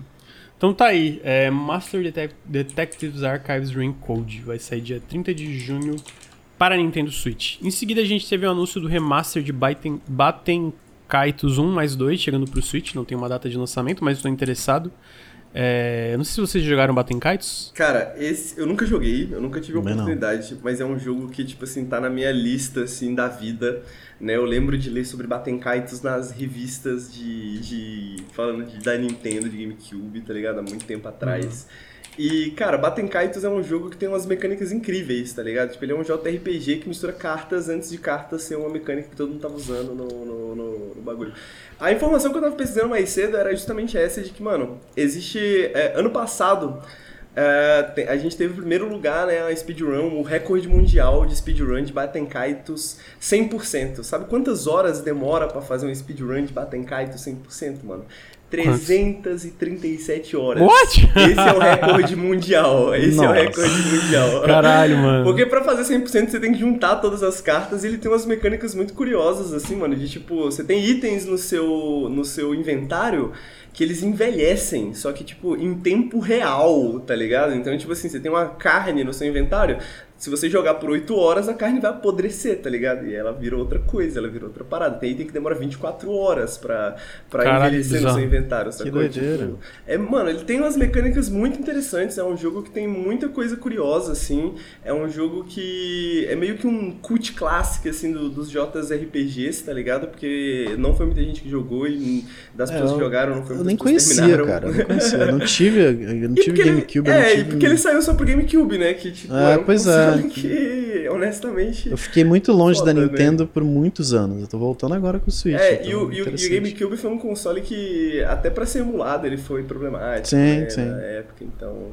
É, é, é, eu acho que é super natural que as pessoas não conhecem, então eu, eu, eu, foda é que eu não sei se, mais, se é a época de bater em kites, tá ligado? Mas pra quem gosta de JRPG, quem quer ver algo diferente, algo estranho, assim... É, bom, eu vou jogar por essas razões. Eu quero ver algo diferente, algo estranho, JRPG. É o que tô afim de jogar em kites, assim. então Ele só vai é ser pro Switch? Só, só. É porque é. Esse aqui é, é, se não me engano, é o pessoal do, do Xenoblade também e tal, o Takahashi, e aí. Tem alguma coisa de direito autoral envolvido com a Nintendo ali. Talvez pra frente saia pro PC, mas eu acho que só pro Switch mesmo. Ah, depois eles anunciaram Fantasy Life e The Girl Who Steals Time pro Switch, que é da Level 5, pelo que eu entendi, é a continuação de um jogo. ah, de um jogo do. De um jogo do, do DS, originalmente, meio de, de- Tipo, meio Animal Crossing, alguma coisa assim, pelo que eu entendi. Posso estar falando merda, mas tem uma, uma vibe dessas. Ah, e depois, cara, que eu acho que é o que pegou todo mundo surpresa e deixou todo mundo feliz, eles anunciaram um novo Professor, Professor Layton. Não tem nenhuma informação, né? Que é o Professor Layton. Putz, eu tô sem o nome completo do jogo agora, mas. Pô, É, legal, é. né? A Level 5 voltou com tudo nesse evento agora, né? Tipo, eles estavam meio sumidos. Eles anunciaram três jogos, basicamente. And the New Vocês acham? World of Steam. Olha aí. É isso. Novo, é, e, e o, nome é bom, né? O Novo Mundo, né? Que tipo, Aham. imagino que vai ser um professor Layton, tipo. É. diga- digamos assim, um professor Layton na nova geração, tá ligado? Isso, é. Pô, é interessante, porque o- os jogos originais, os antigos, tem. Cara, tem tantas ideias legais, tantas mecânicas legais. Os minigames e tudo. É tão divertido esse jogo, cara. Que é até bizarro Sim. ele ter sumido. Mas também é porque eles lançaram uns 40 também, né? Um atrás do outro. É, eles. ele- é, a, a Level 5 se perdeu, eles lançavam muita coisa, né? E É. acabou que várias delas acabaram saindo meio medíocres, assim, por causa Uhum. desse, É, desse é. ritmo de lançamento. Mas eu tô bem ansioso, eu gosto muito. Quando, quando eu fui ver vocês no Rio, eu coloquei três Professor Layton no, no emulador de DS do celular e eu fiquei jogando no ônibus, tá ligado? Zoando, assim, de Professor Layton. É muito bom. Porque, mano, ele é, inclusive ele é perfeito pra jogar no, no emulador de celular do Nintendo DS, os originais, né? Porque ele é um jogo totalmente. de- é, São charadas, né, mano? São tipo charadinhas, assim, que mudam de. de... De, de vibe sempre, então, mano, é, é muito legal. Tipo, sempre tem uma inventividade muito foda. Eu nunca termino porque eu sou burro, tá ligado? Eu sou burro. Tem uma hora que o jogo me irrita, assim, que eu falo, mano, não é possível, eu tô olhando pra essa merda desse carrinho e eu não consigo juntar as partes do carrinho pro carro ficar completo, tá ligado? É tipo um bagulho meio abstrato, absurdo, assim, mas esse jogo é muito bom, velho. Então tá aí. É, Professor Layton, e aí depois eles mostraram coisa do Mario Kart, que é infinito, e concluíram com um trailer do The Legend of Zelda Nuts and Bolts. Achei, achei legal reconhecerem um legado. Achei legal reconhecerem um legado do melhor Banjo. Não, brincadeira, não é o melhor Banjo, mas é muito bom. É um bom nome, É. The Legend of Zelda Nuts and Bolts. É, The Legend of Zelda Tears of the Kingdom. Com os carrinhos ali de constrói. Pô, Vou, eu- ser eu- polêmico, eu- ó. eu- Vou ser eu- polêmico. Eu gosto dessa teoria. Vou Fala dessa peraí, teoria, peraí, peraí. Lucas. Fala do Nuts and Bolts. Pera aí, vou ser polêmico aqui, cara. Eu tenho certeza que esse jogo vai ser incrível, tá? Mas tá, o trailer é legal. Tipo, as coisas as coisa mais legais que mostraram no trailer foi as partes do, do Nuts and Bolts ali. Fala do, É. mas, mas fala aí da inspiração do Nuts and Bolts. Fala dessa Pô, amigo, fizeram um trailer, fizeram um trailer assim, frame a frame, com igualzinho Nuts and Bolts, do lado a lado, assim, ó. Então não vem falar pra mim. Porra, papo reto, tipo assim. é- n- não, não, na- não nas partes do combate, mas na parte que mostra ele é, com os carro, carrinhos né? e tal. Fizeram um frame a frame, tipo, os carros iguais, assim. Então, tipo assim, a Rare sempre à frente do seu tempo e a Nintendo copiando a Rare, né? Indo atrás do- do- do- do- do- do- dos pilares de design que a Rare fez. Não, mas papo reto, assim, brincadeiras à parte, eu realmente achei essas partezinhas de veículo e tal que lembram mesmo Nuts Ah, and Bolts. Eu, não, eu, eu- eu, eu não acho que vai ser a mesma lógica, até não, até não acho que vai ter a mesma profundidade do Nuts and Bolts, que o foco era esse, mas eu achei engraçado, porque, cara, lembra muito. tipo assim, se tu vê a parte do Lembra, balão, a parte que ele voa, a parte que ele controla o carro ele indo pra frente, tipo, e usando a- as hélices pra voar, porra, é igualzinho no Nuts and Bolts. Pode fazer uma parada idêntica no Nuts É, and Bolts, tá eu, ligado? eu, eu, eu acho interessante porque eu acho que, tipo assim, menos pessoas jogaram Nuts and Bolts do que jogaram o último Zelda, tá ligado? Então eu acho que a maioria das pessoas não vai notar. E, e realmente, tipo, depois que você falou, eu fui olhar o Nuts and Bolts e falei, caralho, que doideira, né? Que, que curioso, né? Que curioso. Dito isso. Eu sou fanboy, tá? Vai ser foda esse jogo aí, moleque. E, tipo, eu, eu acho que. Você falou que talvez não seja tanto foco. Eu acho que tal. Tipo assim, não que seja o foco necessariamente, mas eu sinto que a, a Nintendo tem um, um jeito, assim, de pegar, tipo, um gimmick, tá ligado? Tipo assim, um Uhum. gimmick novo e meio que amarrar ao redor do jogo, tá ligado? Tipo, todos os Zelda Sim. é meio que isso, né? Tipo, Ocarina of Time, Majora's Mask, sacou? Tipo, tá no nome, né? Tipo, é Ocarina, é a, a máscara de Majora, tá ligado? E eu sinto que, por mais que o, o, o, o Zelda... Caralho, como é que é o nome do último Zelda, velho? Breath of the Wild. É o Breath of the Wild. Breath of the Wild, caralho, obrigado. Agora eu tô com Nuts and Bolts na cabeça, o Legend of Zelda Nuts and Bolts 1. É, por mais que ele seja aberto, ele tenha mais mecânicas, ainda assim dá pra ver que, tipo, tem alguns temas estabelecidos, assim, que meio que carregam o jogo, né? Tipo, uns temas mecânicos mesmo, sistemas, assim. E eu sinto que nesse eles vão fazer o mesmo, sacou? E, tipo, por isso que eu entendo a galera falar que ah, parece um DLC, sacou? Tipo, porque ok, diga, parece um DLC, sacou? Mas, tipo, funciona pra caralho, tá ligado? Não tem por que mudar muito nesse sentido, sacou? E- Só que eu acho que os temas que vão meio que levar o jogo a, a, a, né, os temas mecânicos, digamos assim, que vai levar o jogo, esses gimmicks que vão carregar o jogo, eu acho que eles vão ser outros. E eu acho que essa parada do carro, dos veículos e tal, acho que é uma das coisas principais que eu acho que eles vão, vão alavancar, assim, sabe? Uhum. Não, eu acho que vai ser muito bom, mas é só tipo. Pessoalmente, eu acho que, obviamente, a música do trailer é boa, só pessoalmente esse trailer não me impressionou. Mas não é porque eu acho que o jogo vai ser ruim, é só tipo. Parece mais Zelda, isso é incrível, eu tenho certeza que eu vou amar, é, vou amar quando jogar. Eu não amo Breath of the Wild como todo mundo ama, eu não acho, meu Deus do céu, é o jogo de mundo aberto mais incrível de todos, mas eu acho um jogaço, eu acho um jogaço eu acho, tipo assim, Pô, eu acho um, um jogo, tipo, essencial, tá ligado? Eu só não acho um clássico melhor de todos os tempos. Dito isso, eu acho que. Eu tenho certeza que o Tears of the Kingdom vai ser a mesma lógica. Vai ser no mínimo do mínimo um jogaço. Só esse trailer não me impressionou. É só isso mesmo. Tipo, não foi uma coisa que eu fiquei, meu Deus! É diferente da, da- do. Teve um outro trailer da E3 que eu achei mais legal a forma que ele foi mostrar, mesmo sendo um trailer curtinho também. Tô curioso pra eventual direct que deve ser focado nesse jogo, que eu acho que eles vão explicar melhor algumas das coisas que tá acontecendo. Ah, é, mas encerrou a direct aí. Eu achei uma direct excelente, na minha opinião. Até comentei isso, uma galera, nossa, como assim tu achou uma direct excelente? Falei, porra, daí. Vão tomar no cu, né? Vocês acham todo evento de jogo ruim. Ah, Pô, nossa. mano, é, pô, tem muito. Ó, eu nem sou fã de remaster, mas, porra, vários remaster foda, tá ligado? O próprio Zelda, tá ligado? Professor Layton novo, sacou? Tipo, caralho, além de várias, tipo, mano, Tron Identity, sacou? Tipo, pô, tem várias paradas maneiras assim. Não, mas a galera Ah, nunca. Achei uma bosta esse direct. Tô brincando.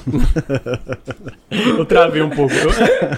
Não, mas o. Mas o pessoal, eu, eu- eu- todo evento. É porque todo evento sai satisfeito, porque eu não, eu não sou a pessoa que espera bomba de todo evento, né? Ah, e aí, tipo. Basicamente, eu sinto que todo mundo entra nesses eventos esperando um. Silk Song. Um É Silk isso que a Song galera e espera, umas né? coisas assim, tá ligado? Porque nunca vi, cara. A galera sempre reclama, sempre reclama. Eu fico, Porra, cara, caralho. Ah, Porque sempre vai ter alguém é- reclamando. É meio que quando Ah, você vai no show, no show de uma banda, tá ligado? Que você sempre quis ver, e aí, tipo, o primeiro show deles no Brasil, aí você fica assim, caralho, que foda.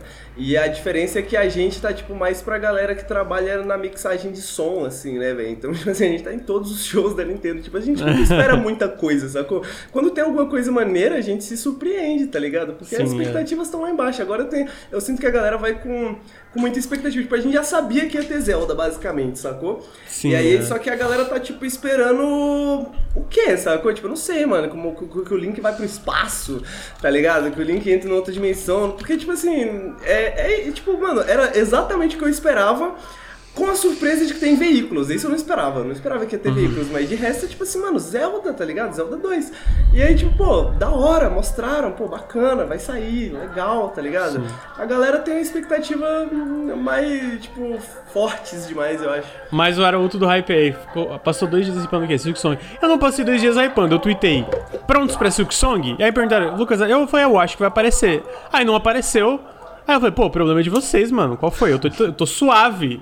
Não estou tri. Pô, a, a, a- galera fica assim, não é minha culpa que vocês criam expectativas, entendeu? Vocês, vocês deviam. Nesse é minha caso- culpa. nesse caso, um Estou pouquinho é. preparados para Silk Song. Aí a cara. galera cria expectativa. Não. Não. Porra, mas eu não sou Vocês insider, entendeu? Eu não sou o Jeff Grubb falando, pô, vai ter Silk Song. Eu falei, eu estou sentindo nos meus ossos que vai ter Silk Song. Agora, assim, meus ossos não valem nada. Pro, Ué, vocês acreditam nos meus ossos? Eu não. Entendeu? É... Tá doendo ciástico. Vai ter sucção. Não, mas é. Mas foi legal, foi legal o evento. Ah, em seguida, cara, por fim, pra concluir, a gente teve a CMA, CMA é o órgão de regulamentação é, da, do Reino Unido, né? Ah, que é basicamente o órgão mais importante pra saber se a, a, a, a aquisição da Activision Blizzard vai passar, porque não existe, diferente da, da União Europeia e dos Estados Unidos, onde tu pode ir pra corte pra questionar a decisão judicial dessa, de- dessas organizações. Por exemplo, a FTC falou, não, a gente vai tentar bloquear a compra. Mas eles podem ir para a corte do, nos Estados Unidos, onde provavelmente a compra passa. No caso do CMA, que é esse órgão de regulamentação da União Europeia, é, da União Europeia, não, desculpa, do Reino Unido, é, não existe um... Tu não pode recorrer. Quando tu recorre da, a decisão, a decisão volta pro colo do CMA. Então não existe recorrer à decisão lá. Então, por exemplo, se o CMA fala, isso não vai passar, acabou. Não vai passar e deu, tá ligado? Ah, e aí, ah, eles falaram que. Basicamente, eles falaram que estão preocupados como isso pode afetar o mercado e os consumidores negativamente. Então, ele, para eles, eles deram algumas soluções. Eles não, eles não bloquearam a compra, eles ofereceram possíveis soluções que a Microsoft pode dar, pode fazer para essa compra ir para frente.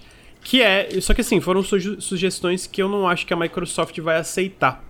Que as, a- a- as sugestões foram separar Call of Duty dessa compra. Então, quando eles falam separar Call of Duty, é separar tudo envolvido com a produção de Call of Duty. Então, é toda a parte da Activision, todos os estúdios que desenvolvem Call of Duty, a IP e etc. Então, por exemplo, a Infinity Ward, a Treyarch, a Toys for Bob, basicamente quase todos os estúdios da Activision Blizzard, porque quase todos eles trabalham em Call of Duty, né?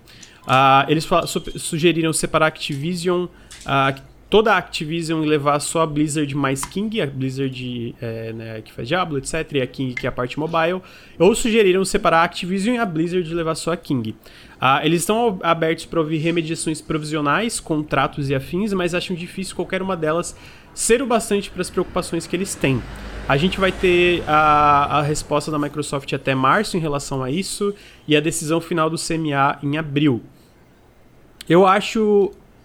É, historicamente, eu acho que a, a, a CMA só aceitou remediações é, é, comportamentais só uma vez na, na, na história recente deles. Então, remediações comportamentais são basicamente um contrato. Por exemplo, a Microsoft está oferecendo um contrato de 10 anos para Call of Duty sair no lançamento no, no Steam, no, no Nintendo Switch ah, e no PlayStation. Isso é uma, isso é uma remediação comportamental. É, é, é, é- é- são coisas que o CMA pode regular através de contratos e de promessas. Eles não acham. ele- eles falam que estão dispostos, que eles não, não levaram em conta essas remediações nessa decisão provisional deles, mas ao mesmo tempo eles acham difícil uma, uma remediação dessas ser o bastante para lidar com as preocupações que eles têm para longo prazo, que isso pode afetar o mercado de videogames. Pessoalmente, eu acho que isso mata a compra. Eu acho que. Acho muito difícil eles voltarem atrás e aceitarem essas remediações provisionais. E eu acho muito difícil a Microsoft aceitar separar Call of Duty eh, da compra da Activision Blizzard. Até porque, caso eles aceitem separar Call of Duty, eles têm que acharem um comprador para Call of Duty, todos os estúdios envolvendo Call of Duty. Então isso também é uma grande barreira ali, né? Pô, quem que vai comprar? Não é fácil, não é todo mundo que tem o dinheiro para comprar isso aqui. Então eu acho, na minha opinião, a gente vai saber até abril, na minha opinião, é, eu acho que não vai pra frente. Eu acho que É tipo isso me mata. ver um com- Big Mac sem hambúrguer, né, velho? né? Pô, legal molho, legal pão, É. mas, tipo, caralho, tipo, é, a, é a, a coroa da parada, assim, né, que, Sim. tipo, justifica 50, não vou dizer 50%, mas é um número bem alto, assim, justifica bem uma boa parte da compra, né. É, É. Ah, eles falaram assim, eles disseram que nesse momento nem avaliaram aquela proposta da Microsoft. Então, eles não avaliaram nessas remediações, mas eles conversaram sobre isso, né? É, Historicamente, a CMA detesta remediações é, comportamentais. Por isso que na história dela, ela basicamente só aceitou uma vez, assim. Tiveram dezenas e dezenas e dezenas de tentativas. Por isso que eu acho muito improvável, ainda mais é, depois de tudo que eles falaram nas, sei lá, 100 páginas de preocupações, que isso vá pra frente. Que é uma conclusão inesperada pra mim, tá ligado? É, porque eu falei aqui já. Mesmo se hoje a Microsoft, Microsoft transformasse Call of Duty em um jogo exclusivo, a Sony ainda ia ser líder de mercado, entendeu? Eu não acho que isso é uma grande ameaça é, de monopólio para o futuro da indústria. Eu acho estranho. Ah, eu acho que isso tem a ver também com o atual momento político em relação à Big Tech, que eu não sou contra esse atual momento político, as Big Tech fizeram muita merda nos últimos anos e eles têm crescido de forma desenfreada, sem regulamentação, né? Então essa parte em si eu não tenho, eu não acho que é errado, e obviamente eu não acho que a Microsoft vai morrer sem Activision Blizzard, eu não acho que Porra, é uma decisão errada bloquear também, mas na perspectiva de monopólio, eu não acho que existe possibilidade disso. Então eu também acho que o argumento da CMA e dos outros órgãos de regulamentação é um pouco equivocado nesse sentido. A gente vê, na verdade, o contrário, né? A PlayStation está atualmente em questão de vendas indo mu é, muito à frente o Xbox. Eles estão até é, pegando é, fatia do mercado nos Estados Unidos, que foi é, previamente um lugar que era muito forte para Xbox, né? Ah, ah, então, eu acho muito difícil isso pra frente. Eu acho que isso é, é- é- enfim, vai morrer aí. Estão falando que teve uma compra recente do Meta que eles aceitaram sim, mesmo dizendo na fase 2 que não aceitariam. Acho que tá confundindo com o FTC e do Within, né? Que o FTC, no caso, perdeu na corte judicial. Não é exatamente a mesma coisa do CMA. Ah, ah, falaram aqui que se a Sony tentasse comprar ia passar. Não, não ia, definitivamente. Se a Microsoft não passa, a Sony menos ainda, porque a Sony, entre as duas, dentro da fini- definição de mercado que a CMA fez, a definição de mercado que a CMA fez é que a, a Microsoft compete só com o PlayStation, o Xbox compete só com o PlayStation e não com o Switch ou Steam. Não acho que faz muito sentido. ah, e também não acho que faz muito sentido todo esse away, porque, de novo, o Switch e o Steam cresceram é, muito sem Call of Duty, né? Então existem vários argumentos pra falar que Call of Duty não é tão essencial assim. Ah, mas eu, eu, a Sony definitivamente não, não, não, não, não passaria em nenhum órgão de regulamentação se o Xbox não passaria também. É, Falaram, talvez pode não ser exclusivo. A ideia é essa, né? O contrato que eles estão oferecendo é um contrato que pode, de acordo com ele, ser facilmente é, monitorado pelo CMA e exigido por ele é, qualquer coisa que não vá de acordo com o contrato. E seria 10 anos de, de garantia que Call of Duty sairia para PlayStation no dia de lançamento, com paridade de conteúdo, de, performance, etc. Tô surpreso, eu. Assim, né? Obviamente eu falei um tempo atrás que isso ia ter muita regulamentação, mas eu não achei que chegaria a um ponto que não passaria nesse nível. Agora, também não acho que é uma, uma grande. é, não acho que a Microsoft precisa da Activision Blizzard, né? Eles querem acelerar o, o, o crescimento do Game Pass, da, de, de, de nuvem, cloud gaming, etc. É, outra coisa também é isso, né? Você me fala que uma eventual compra de Call of Duty ia transformar a Microsoft na meio que monopólio de cloud gaming, né? De jogar através da nuvem. Outra coisa que eu acho um pouco questionável, porque cloud gaming nem existe como mercado viável hoje. Todo esse investimento da Microsoft é tentar transformar, em, é, transformar jogar em nuvem em um, em um mercado viável, né? Meio que um mercado nascente. Então, eu não sei, eu, eu acho, tipo, eu acho vários desses, desses argumentos equivocados, pessoalmente, é, com o meu conhecimento de mercado e tal. Ao mesmo tempo, eu não acho que é um grande equívoco proibir Big Tech de ficar maior, sabe? Então, tipo, tem esses dois lados assim. Queria saber o que vocês acham. É, eu acho a mesma coisa que você. Eu acho que, tipo. Eu não, não tô necessariamente surpreso, porque pra mim tá, eu tava no 50-50 ali. Eu achava que É, podia ir pra aham. qualquer um dos lados, assim. E eu acho também que, tipo, se realmente for bloqueada, né? Tipo, se isso realmente for uma condição, né? Tipo, pô, vende o Call of Duty. eu acho muito difícil que a Microsoft vá para frente. É, eu acho, que eles, eu acho que eles desistem, desistem eu, eu também acho que eles desistem. É, eu eu tava fazendo tava fazendo dando uma olhada na questão do, do, do SMA e do, do, do, Facebook que comentaram mas no caso do Facebook era uma, uma, uma merger né com uma, uma junção do Facebook com o GIF né que é aquela empresa de GIFs que é grande, mas, tipo assim, é, eu acho que não se compara ao, ao, ao, tamanho, né, de, tipo, Microsoft, Activision, Blizzard, sabe, em termos de, de, de relevância, assim, de mercado. Então, eu acho que se o objetivo for, digamos assim, como a gente, né, é, supôs que talvez fosse o objetivo da, da FTC de meio que fazer um, um, statement, né, fazer uma declaração, assim, né, usar, usar essa compra de exemplo, né, de, de como que é, vai ser medido a, o, essas compras de big techs daqui para frente, eu acho que seria aí, né, seria se, se, se fosse para fazer essa declaração, se fosse para colocar alguém de exemplo, seria a Activision, é, essa compra da Activision Blizzard, né? uhum. né? Então... É, eu acho que o valor também é uma coisa, né? Tipo, ela é, tipo, apesar de eu não acreditar que isso levaria a qualquer tipo de monopólio, a verdade é que essa é uma das maiores compras da, da história de Big Tech, né? Tipo, Exatamente. 69 bilhões de dólares. Então, óbvio que isso ia trazer muita. É, de regulamentadores, uh, regulamentadores para dementadores, tipo assim, é de regulamentação em cima da compra, o que faz muito sentido. Uh, ao mesmo tempo, é isso. Eu não acho que é um grande problema. Ao mesmo tempo, Pô, se tu pega Call of Duty no mercado geral, contando tudo, né? Contando não só, sei lá, um, a Microsoft, a Sony com, com, contando PC, contando mobile, contando free to play, contando gigantes como a Tencent, a NetEase, etc. A verdade é que o Call of Duty, por, por maior que ele seja, ele ainda é uma parcela muito pequena do mercado de videogames, né? Por isso que eu acho que não é algo essencial, assim como falam, mesmo sendo algo que dá muito dinheiro pra Sony. De fato, Call of Duty é enorme no PlayStation. Mas Vamos é, ver, mas, né? Eu acho que até abril a gente sabe, me pegou um pouco. Tipo, não me pegou tão de surpresa, mas me pegou um pouco de surpresa é, eles chegarem a essas conclusões de ele ser tão essencial, entendeu? É, ainda mais tu lê, tu lê toda, muito do, do, do, documento, né? Um documento público de mais de 80 páginas. Tem umas coisas que eu acho que é muito desconectado da realidade em relação a algumas coisas de performance, de, de, de do que, que é essencial não é. Ah, mas tá aí. O que, que o Bruno acha? O Bruno tá quietinho. É, os caras estão brincando de capitalismo, né? Porra, é, é, inevitável, a gente, a gente, sabe que é inevitável monopólios.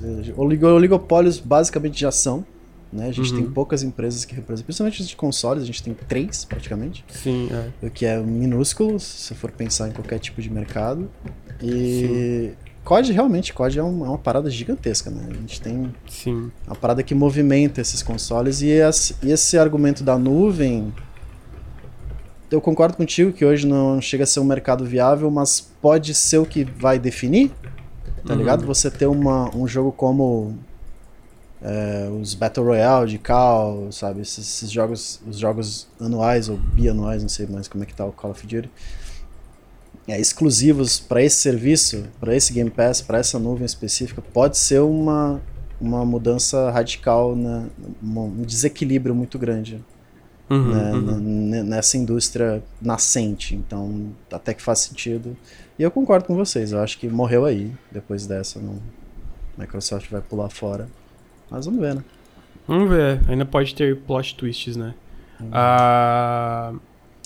Então tá, com isso a gente chega ao fim do Café com Videogames. Muito obrigado, Henrique. Muito obrigado, amigos. Muito obrigado, pessoal que está assistindo. Muito obrigado, pessoal que está ouvindo no feed. Muito Sempre obrigado. Bom. Sempre bom. Obrigado, Bruno, pela presença. Valeu, valeu. Tamo junto. Obrigado, gente, que acompanhou.